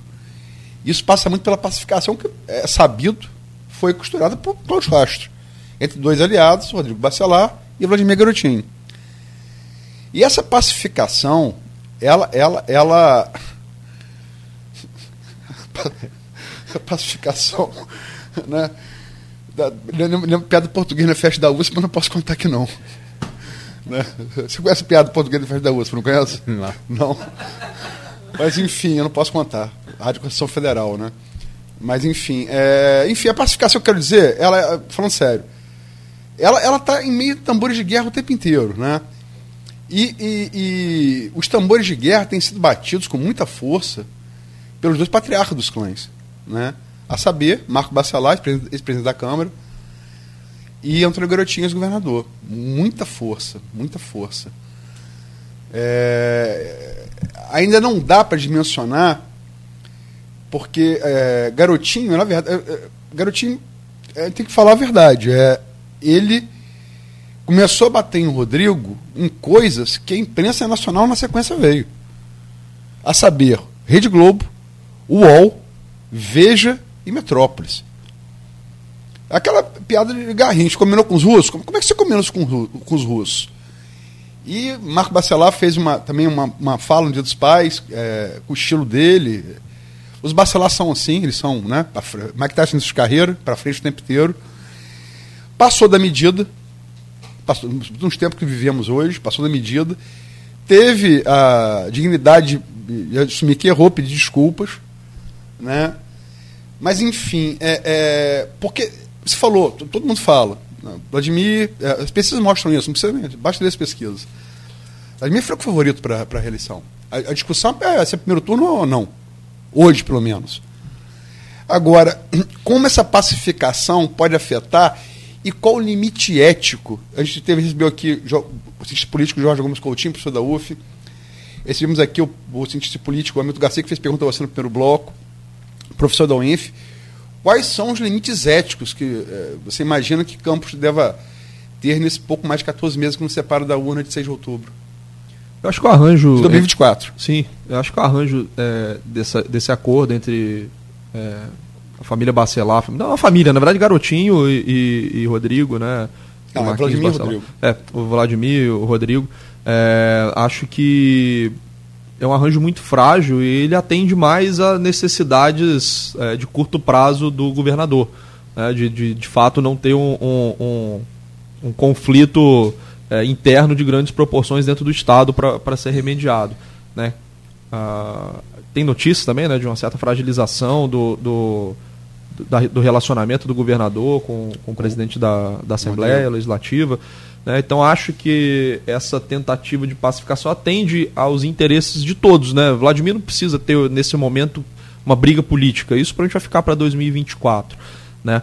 É, mas acho que esse arranjo ele deve permanecer. A gente viu episódios bastante graves do meu acho, do ponto de vista, né? as declarações do patriarca é, Bacelar, acho que foram completamente descabidas em qualquer contexto, né? É, seja pela temperatura da discussão política, seja pelos termos que foram utilizados, tem muito, termos muito graves. É, acho que esses, esses, são limites que a gente não pode deixar é, que sejam ultrapassados, até porque a política campista, assim, a gente vem de uma. Por mais que você tivesse assim, um problema, é, não um problema, mas uma, um antagonismo de Rafael, Vladimir, a gente mantinha um nível de debate, acho que é, razoável, em termos de respeito, é, em termos de respeito político, etc esses limites eles não podem ser rompidos e a política campista voltar né, a, tempos, a tempos antigos. Tá? É, dito isso, eu, eu, não acredito que vai haver essa manutenção dessa aliança para 2024. Acho que a gente deve ter, até pela, pelo processo eleitoral, né, Vladimir vai precisar ter algum tipo de rival na eleição, seja ele viável politicamente ou não, e acredito que é, estrategicamente para a família Bacelar seja mais interessante se situar ao lado do, do eventual é, é, antagonista de Vladimir. Tá? Mas, novamente, me preocupa assim que Campos, é, é, depois de um esforço grande né, de, de, de, é, de manter o debate num nível mais institucional, a gente tem esse risco de descambar para violência política, ainda que seja uma violência do ponto de vista da, da, da, da fala, né? não do ponto de vista físico, o que é também um risco futuramente. Né? Teve episódio aí de, de tumulto na eu Câmara, falar, etc. Né? Isso, mas, a né? gente, mas isso mais no ambiente de Câmara, assim, não, não de, de animosidade entre forças políticas, assim, de, uma, de, uma, de um conflito eventualmente em rua, é, numa eleição. Acho que esse perigo ele precisa ser afastado. E acho que a postura é, de Vladimir, a postura de, de Rodrigo, nesse episódio recente, foi, do, do Marquinhos Bacelar também foi muito positiva, né? Tentando colocar panos quentes, principalmente que eles estão falando do, de familiares, né? Então, assim, existe uma tendência natural de você tentar é, contemporizar, etc. E acho que a postura deles foi muito importante é, do ponto de vista institucional, não apenas do ponto de vista político. Só para lembrar que o cientista político é responsável pela Coest, Instituto Coest, que eu gosto de acompanhar também, acho que é um belo instituto, faz um belo trabalho, é Felipe Nunes. Felipe não, Nunes, verdade. Felipe, não, Felipe Dávila. É. Felipe Dávila é, foi o candidato, do Novo. É, né? Exatamente. Que também é cientista político. Também é cientista político. É. Do final do Partido Novo. Mas vamos lá. É... Limite ético. Você acha, você falou aí que você acha que essa, que essa pacificação ela, ela ela ano que vem ela deve, deve azedar. Né? Muita gente aposta que é laticínio, tem prazo de validade. Né? Nesse mesmo programa aqui, Lindbergh falou isso claramente, falou que não considera é, paz, mas uma trégua. Né? Depois que ele falou isso aqui, várias pessoas é, falaram coisas parecidas, mas ele, a César que é de César, ele foi o primeiro a falar nesse mesmo programa. Citando os patriarcas, inclusive. É, é. Rapaz, é que o pessoal, o pessoal, o pessoal tem memória curta. eu acompanho esse povo há muito tempo, cara. Mas, Marco Bacelar cantando garotinho, cara. Pelo amor de Deus, o que eu, quero é ficar, é ficar longe, porque vai sobrar cavaco para todo quanto lado. Mas, enfim, é, esperemos que, que, que os limites sejam mantidos, porque é, é, preocupa se assim, se a 14 meses chegou essa temperatura, como pode chegar quando falta 4 meses? 4 semanas? Como é que vai ser isso? Em que diapasão que nós vamos, nós vamos disputar essa eleição? Porque é, é aquela coisa, tem, tem lugar que você vai que não tem volta, mesmo, mesmo para político, né? Falar de mãe dos outros, esposa dos outros, isso não, isso não pode acontecer é, você como assim acadêmico e, e pensador da, da, econômico e tal, qual, qual, você acha que deveria ser esse limite, essa bandeira, esse não amarelo? É, qual deveria ser? Acho que assim, existe o, o que é desejável do, da institucionalidade, o que é desejável, o que é possível, né, do ponto de vista prático da política. Acho que ofensas pessoais, esse tipo de, de manifestação, é, isso aí, sem dúvida, são, são linhas a não serem cruzadas, tá? De qualquer, qualquer uma das duas searas. Então, acho que, principalmente a manifestação de Bacelar, sem, sem aqui entrar no mérito se, se o que Garotinho falou, até porque eu não, não acompanhei de tão próximo quanto o, o que eu vi da, das declarações de Bacelar. Acho que esse assim, tem que ser rechaçado. De todas as formas, ele, ele voltou atrás, né? acho que ele percebeu que, que realmente se excedeu. Não acho nem que foi um cálculo político, acho que ele de fato percebeu que passou dos limites. Né? E acho que, que é, essa, essa volta, é, esse, esse passo para trás, ele deveria ser a linha no chão. Então, assim, a gente não pode descambar para ofensa. Agora, quando você tem notícias que sugerem uh, ou lançam suspeitas sobre a atuação de qualquer agente público, acho que isso de fato é, é não, não, não configura nenhum limite a ser ultrapassado. Assim, não configura é, uma ultrapassagem de limites se você tem denúncias, se você tem suspeitas que são veiculadas de forma pública, acho que qualquer agente público, de oposição ou não, ele pode fazer menção livremente a isso. Né? Faz parte do jogo político. Você lançar dúvidas a respeito disso. O que você não pode, obviamente, é você atribuir uma responsabilidade que não está comprovada. Né? Isso também, obviamente, deveria ser evitado. O que é estranho, e aí, quer dizer, eu falo como jornalista, o que é estranho é a garotinha ter falado antes. É, é muito estranho. É, a, a, minha, a mim causa estranheza. Uma coisa que eu vou noticiar, Igor, enquanto fonte anunciou antes, como? Qual a fonte de Igor? De onde que veio essa informação? Como é que Igor sabia disso? É, eu, eu não, não faço juízo de valor. Agora, fato, ele noticiou antes de quatro veículos de muito peso na mídia nacional virem noticiando a mesma coisa.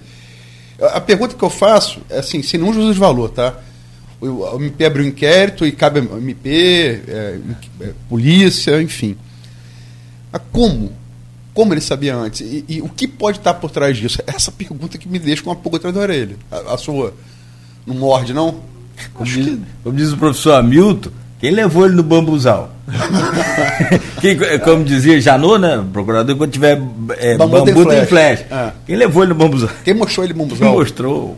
É, sinceramente, eu não vejo assim uma gravidade é, tão grande, porque, até porque é, é, comum, assim, não apenas aqui nesse episódio especificamente, a gente tem uma série de, de vazamentos de informações, uma série de, de conversas de bastidores que depois se confirmam, né? Que são, são ah, ó, parece que vai sair. A gente via isso muito na Lava Jato até, né? Você tinha sempre um antagonista, né? Que era meio que o porta-voz da Lava Jato na imprensa, sempre postando lá aquele tic-tac, tic-tac, e logo vinha uma operação. Então, assim. Garotinho é, TikTok. É, TikTok. não tinha TikTok ainda. Não, mas é, garotinho. É TikTok. Ah, ele foi TikTok, é, sim, é. sim. É, mas, então, assim, não me surpreende que um agente político de, de grande. É, é, protagonismo no Estado, né, Garotinho? Ele tem um protagonismo até hoje no Estado, tem, com certeza tem inúmeras fontes uhum. é, para que saiba de forma antecipada, para que ele tenha veiculado, provavelmente, assim, imagino, provavelmente não, mas imagino que a informação, olha, vai sair, vai sair, isso aí tá para sair. E aí, assim, sinceramente, não, não me causa estranheza e também não acho que é um, um fato grave do ponto de vista político, tá? Não acho. Assim como um jornalista é, tem o seu tem o seu sigilo da fonte resguardado e não seria nenhum problema para um jornalista. É, Artigo 220. Hã? Artigo Sim. 220. É, o político, acho que ele também, a, a, o debate político, o, os costumes, o hábito político, ele também, ele também tá, ele paira em outra órbita que não é a órbita da legalidade, entendeu? Digo, da estrita legalidade. Vladimir, esse programa. Uh, uh, só, só, um ponto, Luiz. Seria grave se, se o Vladimir falasse, por exemplo. Tá? Seria grave se um, um, o prefeito falasse, um vereador é, sem não munido de provas falasse agora. Garotinho ele atua como uma espécie de jornalista, um, um radialista, Isso entre aspas, falar, né? O Vladimir, nesse mesmo programa aqui, ele, é, é, ele evocou a condição do pai de jornalista, é um radialista de história muito antigo, foi, foi, foi foca da Folha da Manhã, nos anos, nos anos 80, 70, se não me falha a memória, 80, para que ele soubesse dessa informação. Acho que até é, é sábio, porque até uma se você tem garantia constitucional, pra, se você evoca essa condição de jornalista, você está se resguardando, não precisa dizer para ninguém, né? Quem é a fonte dele. Logicamente que o ônus da prova cabe, cabe quem, acu, é, quem acusa, né? Mas enfim, é... chegando no final, vou fazer minha última pergunta, vou rolar para Rodrigo e Nogueira. 8h40 já. É... Projeção sua, eleição a prefeito. É candidatos, assim, candidaturas postas, que me parecem sem volta. E de Vladimir, que é natural, é de Jefferson, pelo PT, reitor, reitor do IFE. Uma série de é, outras candidaturas que dependem de, de, de, circunstância. Né? Ah, se a pacificação azedar, você mesmo falou, pode ser Marquinhos? Pode. Ele mesmo falou isso, não, pra gente ah, feijoada. Exatamente. Exatamente. É, o flash lá que você fez com ele, né? Pode, pode ser Marquinhos. É, e Marquinho é Rodrigo, né? com muita força. É, como um amigo de. uma fonte de Rodrigo, que também é fonte minha política, falou, é Rodrigo Alavanca no canto, né? Um fez, fez lá com o doutor Bruno Calil. E, e, só teve segundo turno por causa disso, em, em 2020. Mas vamos lá, Tiago Rangel é, se elegeu a primeira vez é vereador, primeira vez deputado, tem voto na periferia, que era dos garotinhos. Está buscando um partido, Vladimir, no jogo jogado, fechou republicanos com Vaguinho. Caio Viana, deputado federal, a ginástica que Eduardo Paes, prefeito do Rio, fez pelo PSD, né, porque ele assumisse, isso, tirou várias, deu cargo é, no executivo carioca a várias pessoas à frente dele na suplência. Né? Mas talvez, é, por motivos que não vale a pena falar aqui, não viva o seu melhor momento. É, Sérgio Mendes, ex-prefeito de Campos, governo, bom governo, bom governo, sabe, fez um bom governo, mas talvez um governo um pouco distante na memória do campista, né? É, se não for, se não for Caio, pode ser Bruninho Viana, pode ser vereador, dos mais jovens da história de Campos, né? Político muito promissor. Você tem um espólio bolsonarista, CVC aparece, CVC da direita Campos aparece, né? Pontuando nessas pesquisas. É, Natália desempenho brilhante na última eleição. Já disse também nesse programa aqui que, pela vontade dela, ela se dobra a vontade do partido, mas pela vontade dela, ela quer ser vereadora. Enfim, é, esses são, são os atores que me, que me ocorrem agora. Estou esquecendo de alguém? Não, que você que tenha colocado, não. É, e, se, se... é tem. tem... Eu falei Thiago Rangel. Falei. Não, o Thiago Rangel não desistiu. Ele não, tá... desistiu não. não. não. Thiago Rangel quer ser candidato. É, tem... O negócio dele é partido. Mas, enfim, é, é, é como, como, como, é, como é, E sempre se fala também, Hugo, é, é até da sua área. Tem essa coisa, ah, um empresário, um outsider, um Zema, vamos colocar assim. Sempre se fala. Pintou em 2020 Joilson. Disse nesse mesmo programa aqui, ele negou, mas ele pensou, mas admitiu que pensou, mas, mas que não era praia dele. Esse me parece ser o cenário. Como é que você projeta? Eu acho que esse é o cenário da talvez da, da outra eleição. Eu acho que o, o hoje os players, né? Não, sim, então, eu acho que esses esses é, possíveis candidatos a gente poderia assim cogitá-los de forma mais é, incisiva, talvez para a eleição seguinte, não a do ano que vem. Eu vejo muito pouco espaço para Vladimir chegar é, nessa eleição sem ser franco favorito, digo assim, de vitória de primeiro turno. Tá? É, vem fazendo, acho, um bom governo, muito ajudado pelas circunstâncias, prefeitura com cofre muito cheio, e isso faz total diferença. Acho que quanto mais local é o nível, maior é a diferença que a gente tem do. do, do maior é o peso que tem as finanças públicas naquele, naquela eleição. É, e acho que isso vai ditar não posso, só. Posso, pode, claro. que é a discussão que eu, eu, eu tive com um amigo comum nosso, empresário. Dois. Um, um coisa eu trabalho com você. O cofre está cheio por, por, conta da guerra da Ucrânia, e aí não, não dá para. Literalmente não dá para combinar com os russos. Putin, invade a Ucrânia porque eu sou petrorrentista. Tem uma pergunta aqui sobre isso, inclusive no Facebook, feita pelo Edmundo Siqueira. É, e, e é, ou, ou, ou, se é de emendas parlamentares. Vladimir foi deputado, Clarissa ajudou muito ele, o senador Carlos Portim, que assumiu o mandato com a morte de Harold por Covid, também tem ajudado muito Campos. Por que está cheio? Principalmente pela conjuntura do petróleo. Principalmente pela conjuntura do petróleo. E também é, a gente passou por um ajuste de contas públicas no governo Rafael. O governo Rafael segurou muito a despesa. Né? E Vladimir também segurou no início. Eu acho que o governo Rafael tem muito mérito né, na organização das finanças públicas. Ele recebeu um governo realmente é, muito complicado do ponto de vista é, fiscal passou por um perrengue também, já que as rendas do petróleo tinham caído muito durante o governo Rafael, né? Foi, as circunstâncias foram muito negativas para Rafael Diniz nesse sentido. O governo é, campista muito dependente da renda do petróleo. É, então, você acha que o governo Vladimir ele recebe uma herança positiva do ponto de vista fiscal, da contenção das despesas, despesas é, não crescendo tão fortemente ele recebe também um aporte forte é, das rendas de petróleo e tem méritos na condução fiscal. Então acho que é uma, assim, uma soma de três fatores muito poderosos. Tá?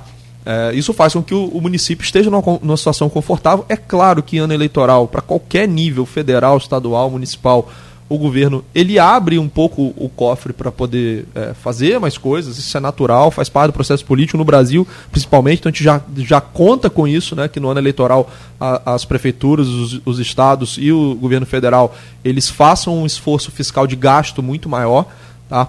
É, mas ele chegando de forma confortável ano que vem, tem méritos próprios e também ajudado pelas circunstâncias. Eu acho que é uma combinação de fatores, tá?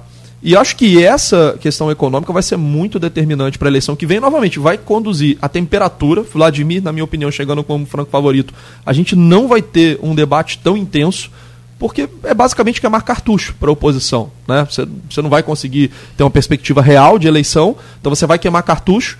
É, vai ter o desgaste político. Imagina assim, um, um vereador que seja independente, ou seja, da base, caso queira concorrer, ele vai queimar pontes, vai destruir uma ponte para o próximo governo, então ele vai provavelmente ser é, assim muito tolhido do ponto de vista de liberação de, de, verbas que atendam a sua base, etc. Então acho que a gente não vai ter um, um, uma eleição tão aguerrida e essas animosidades ficariam mais para um segundo mandato. Aí eu acho que diversos candidatos, é, entre aspas, mostrariam mais as garras. Acho que Jefferson vem mais como para marcar território para a eleição seguinte. Né? Eu não sei, é, nova, novamente voltei a ser aluno do IFE esse ano é, me parece que a condução ela, ela tem uma boa percepção por parte de alunos, de funcionários. Não sei se ele conseguiria se reeleger, não sei também qual é o tempo de mandato dele, mas tendo o governo do PT no, no, no nível não, federal. Você fala para reitor? Você tá falando? É, ele... Não, ele não pode. Não, não pode, mas também não sei quando termina o mandato não, dele. Termina agora. Termina agora. Termina agora? É. É. A eleição já é agora. A eleição é, é segundo Tá, é, não está fechado, mas eu acho que é novembro, estou querendo fazer novembro. Mas contando com o apoio do PT em nível estadual e federal, ele provavelmente teria uma exposição positiva pelo governo federal, talvez em algum cargo estratégico na área de educação ou outra área de evidência. É, então acho que seria mais para marcar o território. E eu acho que é isso, assim, a popularidade de Vladimir acho que vai ditar muito como vai ser o processo eleitoral, tanto de quem vai participar do processo eleitoral e qual vai ser a temperatura desse processo eleitoral, que a princípio eu acho que será mais amena, não será tão, tão aguerrida assim. Tá? Tomara. Dá vontade de dar risada mesmo. Mas... mas eu acho que seria um cálculo político, no sentido de é, vale a pena a gente ter um processo tão quente, dado que as chances de eleição seriam muito pequenas. Se você não tiver um fator é, superveniente, fator externo, é, o próprio processo eleitoral acho que não conseguiria tirar votos de Vladimir no, no, no assim, numa proporção tão grande para viabilizar um outro candidato. Ah, não, ganhou no debate, ganhou no gogó, no enfrentamento político, isso vai ser suficiente? Não, Acredito Jorge que não. falou isso aqui, Jorge Gomes Coutinho. É, logicamente que o, o fim da pacificação, para tirar votos de Vladimir, pode. Mas não o suficiente, segundo Jorge, para tirar o favoritismo dele em primeiro turno. Concordo integralmente com essa posição. Concordo é. integralmente. Só para a gente é, lembrar os atores que foram no, na eleição do ano passado, porque você fala dos nomes que vão surgindo e a gente nem lembra, às vezes, das pessoas que concorreram. Então nós tivemos Vladimir, tivemos Caio, tivemos o Bruno Calil, tivemos o próprio Rafael, a professora Natália, Tadeu Tocontil, que veio pelo Republicanos, a Odisseia veio pelo PT, o Roberto Henriques veio pelo PCdoB. Tem o Jefferson também, né? Doutora Carla Valesca veio pelo PSDB. Não, Jonathan... que foi pra mexer, porque é, Jonathan, Jonathan Paz que... Jonathan Paz, Jonathan Paz, né? Jonathan Paz, Jonathan, Jonathan Paz é, é, não, é do MPMB, que era o Partido Mulher, Mulher Brasileira. Brasileira. Já disse que é pré-candidato de novo esse ano. Sabendo, né? sabendo, sabendo. E ainda teve Cláudio Rangel da Boa Viagem, que foi um empresário que também concorreu naquela época Exatamente. pelo PME. Jornalista bonito! Rapaz, você não sabe da história, não? Não, eu... eu vou contar você rapidinho pra gente fechar aqui. Tá, a gente aqui na tensão danada, tinha dado um problema, porque seu Cláudio ele, ele fez, ele sofreu até um AVC, está convalescendo, saúde para ele. É, mas assim, e ele fez o programa lá do Plano Boa Viagem. Para quem conhece ali, gente, é um, é, não tinha caixão exposto, é isso? Não, não, não, ele fez do escritório dele. E ele serve lá um monte de coisa para o pessoal comer. E veio o pessoal para pagar o carnê ali no escritório. E Entra um, entra outro, entra um, entra outro, funcionário, entra gente, seu Cláudio, isso aqui é assim, assim, vai liberar, não vai, bota gasolina, não bota. A luz. Gente, pelo amor de Deus, organize isso aí. Aí a Luiz, tava antes do programa começar ele. Que reporte bonito! Quem tava com a gente era o, o, o Arnaldo. A, Arnaldo tava. Não, ele foi lá pra, pra, pra, pra Europa agora, tá lá. O, Aldi. Aldi, Salles. menino Aldi, bom, menino é, bom. É, verdade, tá Aldi. Menino bom. Aldi ficou tá Irlanda, vermelho. Tá, tá na Irlanda, né? Irlanda, Aldi é. ficou vermelho, bicho. Falou, agora lascou. E aí correu tudo bem, final Mas é isso, da história os nomes vão surgindo assim, né? A gente nem lembra, depois vai passando Foram 13, né? 13 nomes, é, não Muita Total gente, né? Então sempre aparece um nome aí diferente, né? Vamos ver como vai ser esse pleito. Agora... É... Sem contar uns que tiveram a, a candidatura indefinida, né? Isso, né? aí o Edmundo... Beethoven.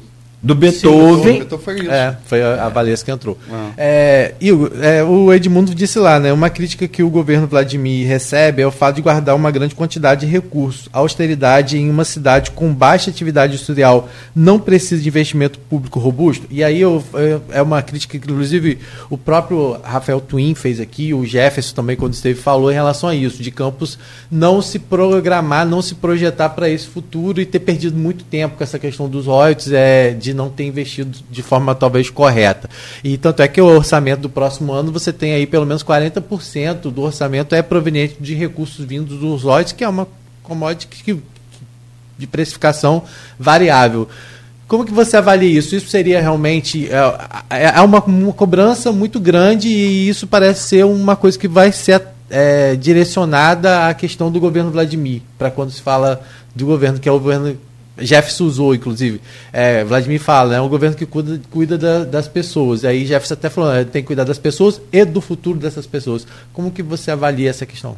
Historicamente, a prefeitura de Campos, ela, não o governo Vladimir especificamente, a todos os governos, é, tem um histórico muito ruim de investimento público, né? Fundecan foi um, um, assim, um ocaso, né? É, o agronegócio campista já padece de problemas, foi até alvo de polêmica recente, né? mas a gente tem uma dificuldade recorrente de é, melhorar o setor agro de Campos a partir de intervenções da prefeitura.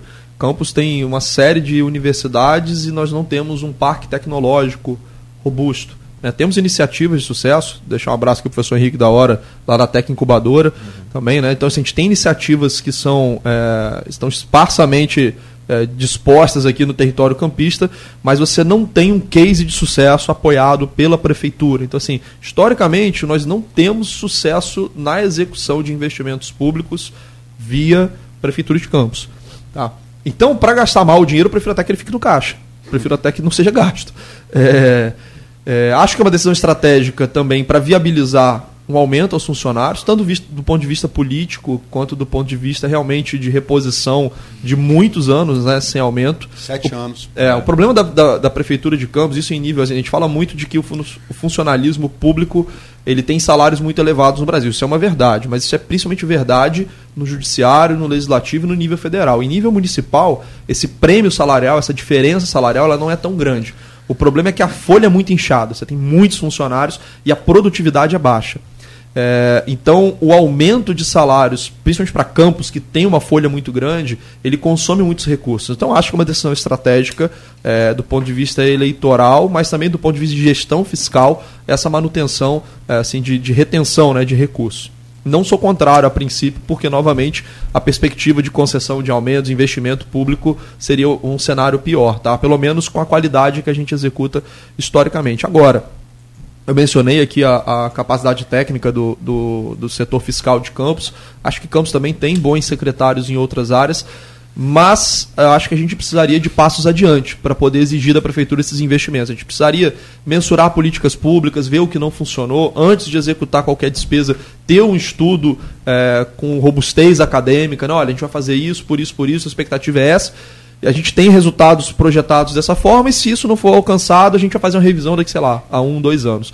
Eu não vejo essa maturidade hoje em projetos, pelo menos não ouço falar. Se existe, não, acho que não está muito bem, é, a publicidade não está funcionando bem. Tá? Então, a princípio, prefiro até que esse dinheiro ele não seja gasto como a gente historicamente gastava. Tá? Mas acho que grande parte também dessa decisão é uma decisão pensando do ponto de vista eleitoral para ano que vem, sim, a prefeitura ativar o gasto público, o que é uma tradição, né? não, do, não do prefeito atual, mas historicamente a gente faz isso aqui no Brasil. Ela Machado, você elegeu quatro vezes prefeito da Barra usando essa forma. Né? Ou seja, o que eu quero dizer, é, tem resultado na urna. Sim, sim, não, sem dúvida tem. E, como eu falei, assim, quanto mais baixo é o nível, baixo e mais próximo é o nível, isso tem cada vez mais peso, né? A ativação do gasto público é, municipal faz muita diferença na percepção da população em relação ao andamento do município. Aí, quanto mais quando se vai ter comparativos, porque o Estado não vai estar tá investindo tanto mais né, sim, nos municípios sim. e tem municípios que não, não tem esse dinheiro de caixa. Então, isso vai ser uma coisa, um diferencial com certeza. Né? Porque ele vai conseguir manter esse, essa linha de investimento, de obras acontecendo, mesmo é, sem a ajuda do governo do Estado. Né? Isso pode estar relacionado à memória curta, né? Não, cara, é, é, é fazer um programa sobre isso, mas é assim, eu, eu tenho visto as pesquisas, algumas só fatias, né? Uhum. Outras na íntegra. O negócio das obras está pesando muito. É na percepção popular. É, e, e, e, quando você olha perfil do perfil, ele é, é, é, é da, da, da, de 0 a 2 até acima de 10. É, é universal. A, a percepção. O, é, Igor falou, o governo Rafael é um fato, o governo que é, não foi acanhado pela sorte, pela Maquiavel que falava, né? Tem que ter fortuna. Não é. teve a fortuna. Nossa. É, mas a percepção de que a cidade, o município está sendo tocado por conta das obras, ele perpassa todos os estados sociais de Campos. É, é uma coisa muito poderosa como arma eleitoral. É algo que talvez tenha ajudado muito a popularidade de Vladimir recentemente tenha sido o nivelamento dos bueiros, né? Porque eu achei que não havia tecnologia disponível para isso, porque era surreal. A gente tem um asfalto completamente novo e você passa o carro e rebenta o pneu do carro. Tem muito ainda. Você sabe como esses Esse bueiros são instalados, né? Eles... Eles são via satélite. Bota direitinho na reta, do, do, do, não coloca no meio da pista para você passar um carro dividindo uma roda. Ele vai justamente. Você pegar aqui Alberto Lamego, por exemplo, você vai ver os, a maioria, quase que toda a totalidade dos bueiros são exatamente na direção da, da roda do carro. Se não é, Repara isso para você ver. É, Poderia ser no meio, não? Os motoristas de campos poderiam participar da contraofensiva ucraniana lá nos campos minados, que iam ter muito sucesso. Né? Um dos grandes, uma das grandes barreiras da Ucrânia tem sido as minas terrestres, aqui em Campos a gente desvia de várias delas. Né? Mas agora com esse nivelamento. Deus do... me livre. É, tô brincando assim, claro, mas realmente eu acho que é, se isso tivesse sido colocado próximo da eleição, né, esses, esses bueiros estavam realmente trazendo a reclamação, acho, de é, todos os motoristas. Né? Muito, não, ainda falta é. muito ainda. Na na, tem várias usos. E acho que agora uma obra que começou importante agora e que vai marcar muito essa questão do fortalecimento de Vladimir na Pedra é a questão dos alagamentos na Pelinca, que começou agora. É uma obra que, que vai marcar muito essa questão da pedra, né? Que a gente vem falando, né? A GPP de março eu fiz ela toda, posso falar. É, e aí fui vendo nas zonas, né? Na 98, assim, a 98, que é a pedra, uhum. você pede, fala, fala o que é 98, é a pedra. Cara, eu acompanho é, os garotinhos desde a primeira eleição do garotinho prefeito. Acompanho, acompanho profissionalmente. A pedra sempre foi refratária a eles, a 98. Sempre foi o calcaia de Aquiles. Sempre a foi. pedra no sapato. Sempre foi a pedra no sapato, sempre. Quando o garotinho, garotinho sempre teve que ter um vice da pedra, Amaro Jimenez, em 88. Depois é, é, é, Arnaldo Viana, quando ele veio. Ele veio. É, Rosinha, é, Rosinha tinha Chicão. Quando botou chapa puro sangue periferia, é, Pudim e Claudecir, naufragou em duas eleições, 2004 e 2006. Na Pedra, é, na 98, que é, né, o, é alta burguesia, e a alta burguesia da cidade não, não acreditou na história que eles viram na TV, né, como o cantor Renato Russo, ela deu a Caio é, 15. 15 pontos de vantagem, uma vantagem bastante considerável. Vladimir, segundo a GPP de março, virou 15 na frente. Isso, logicamente, pode ser advindo de uma fase que já, já falamos aqui, não tão boa de Caio, por motivos que não vale a pena a gente falar. É, mas são 30 pontos. 30 pontos é. é, é, é, é e com, com número. 30 pontos, para quem tem um mínimo de pesquisa, é muito voto, é muita virada. Na pedra, é, o que eu quero dizer é o quê? O calcanhar de Aquiles deles, hoje, talvez seja Fortaleza.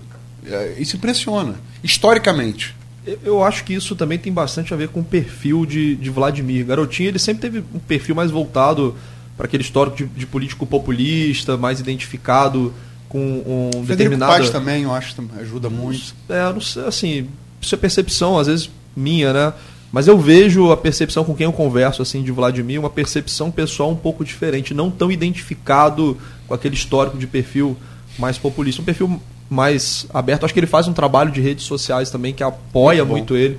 Muito né? é, diferente aqui em Campos, a gente não teve. Até porque é, talvez a gente possa pegar um pedaço do governo Rafael que seria possível fazer na isso. eleição, depois, depois é, é, não usou não bem. tanta popularidade Perfeito. dessas ferramentas como TikTok, Instagram, que são ferramentas mais rápidas, era mais Facebook que era mais discussões. Os é, memes, né, gente? Hoje é os tudo memes, memes né? Cara, falando em termos essa, de mídia. Essa linguagem mais moderna, acho que ele executa muito bem.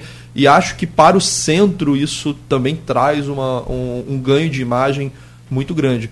Mas sem dúvida aqui no nosso entorno, eu vou muito pouco para outras áreas, né? Mas no nosso entorno, de fato, existe uma percepção de que alguma coisa está acontecendo. Claro, você tem transtornos, o horário da obra, as pessoas reclamam, mas todos percebem, né, que as obras estão acontecendo.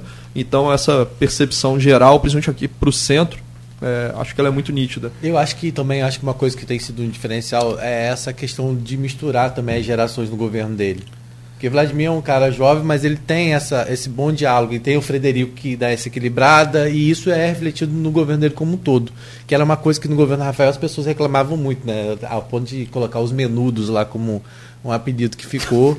né? E acho que isso veio que mudando um pouco. É, acho que isso faz um certo diferencial. É o. Se parar para analisar, é o que está acontecendo com o Boric no Chile. É uma equipe muito puro sangue em termos, em termos geracionais. Isso muito dificilmente dá certo. Foi, foi, talvez o grande erro de, de, de, Rafael. Agora, entre vários outros. Tem várias coisas de falar. Saúde, por exemplo. Saúde é um negócio aparentemente paradoxal. A saúde, ela está em, em, em, Isso todas as pesquisas. É, mesmo que eu não li na íntegra, eu vi, eu vi essa fatia. Ela está em segundo problema e, e, é, é, até o transporte público é, sem sombra de dúvida, o principal problema de Campos.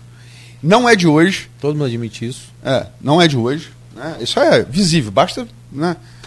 Você ir num ponto ali e ver, ficar ali e tal. Mas, e, ela, e ela aparece como segunda virtude. Como que o, é o segundo principal problema é a segunda maior virtude? Quer dizer, tem, tem pesquisas tem umas coisas interessantes, né?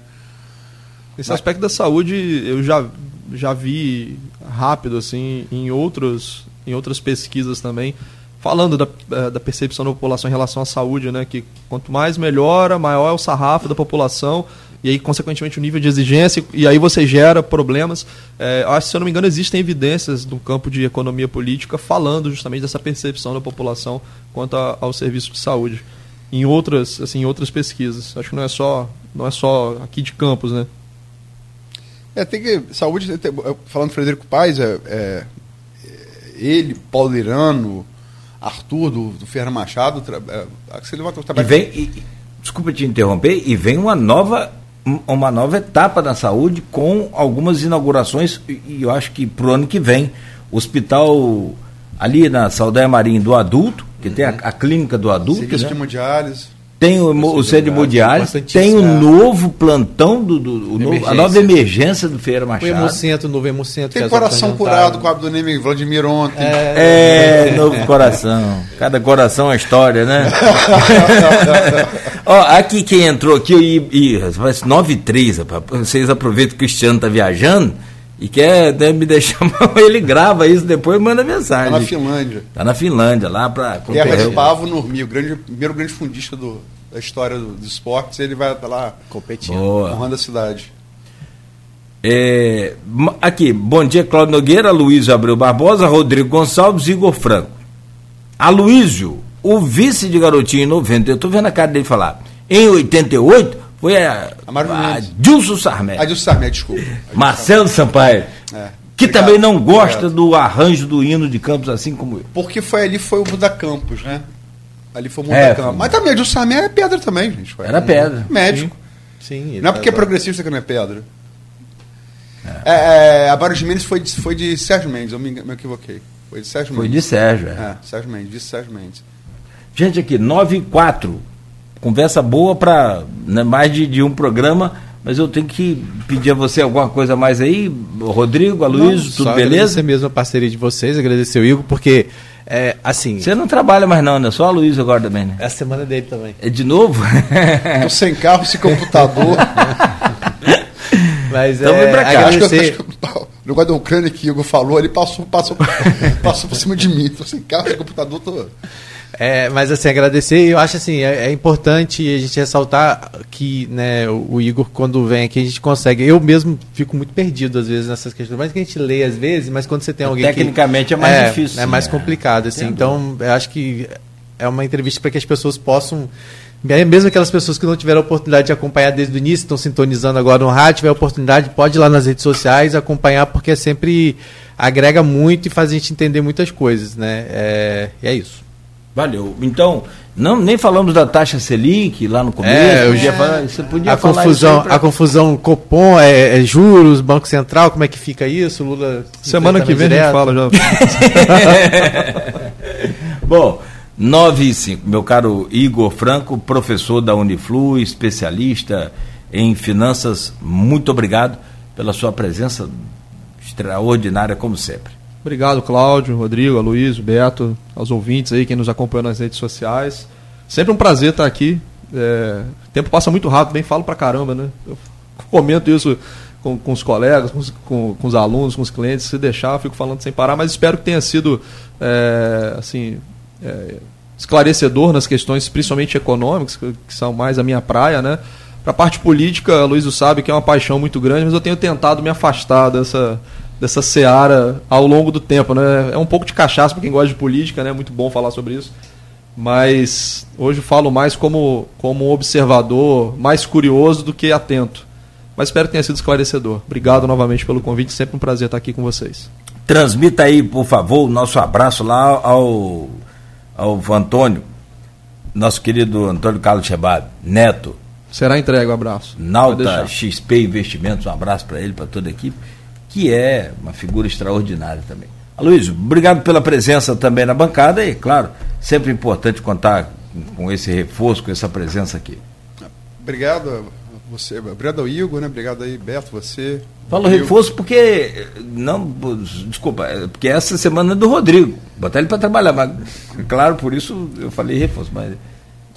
Não, é, eu, na verdade está marcando essa entrevista comigo para semana passada, mas teve uns factuais, é, como o lançamento do livro do Darcy, eu acho fundamental, a gente é um, credor, Legal. é um credor do Brasil, especificamente de Campos, né?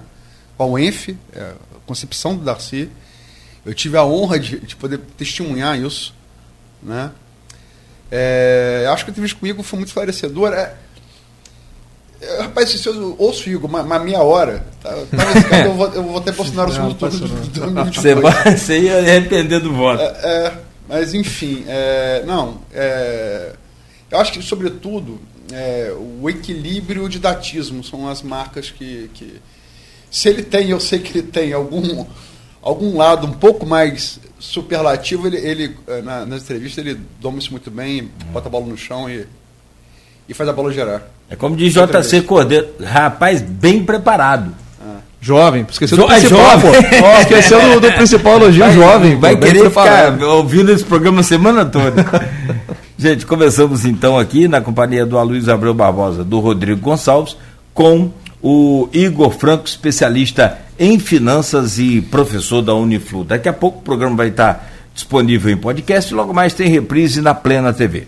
A gente volta amanhã com aí ah, esse e a matéria esse programa de hoje no parte, jornal amanhã? parte vai estar tá, vai estar tá, é, o grupo Folha tem procurado ouvir pessoas cientistas políticos pessoas representativas na, na, sociedade civil organizada preocupada com o nível do debate político que se avizinha né? É, então é, a gente tem feito essa série acho que acho que é um esforço que todo veículo de comunicação deveria fazer mídia é, de comunicação social, você tentar criar parâmetros mínimos de, de, de, como esse debate vai ser levado. Então, esse esforço feito pelo George, foi feito pelo Hamilton Garcia, cientista político, hoje por um especialista em finanças. Eu acho importante para os políticos de campos darem ouvido a isso. Boa, muito boa. Então amanhã, bem cedo, nas bancas aí, também nas casas de todos os assinantes. No oferecimento de Coagro Proteus, Unimed Campos, Laboratório Plínio Bacelar e Vacina Plínio Bacelar.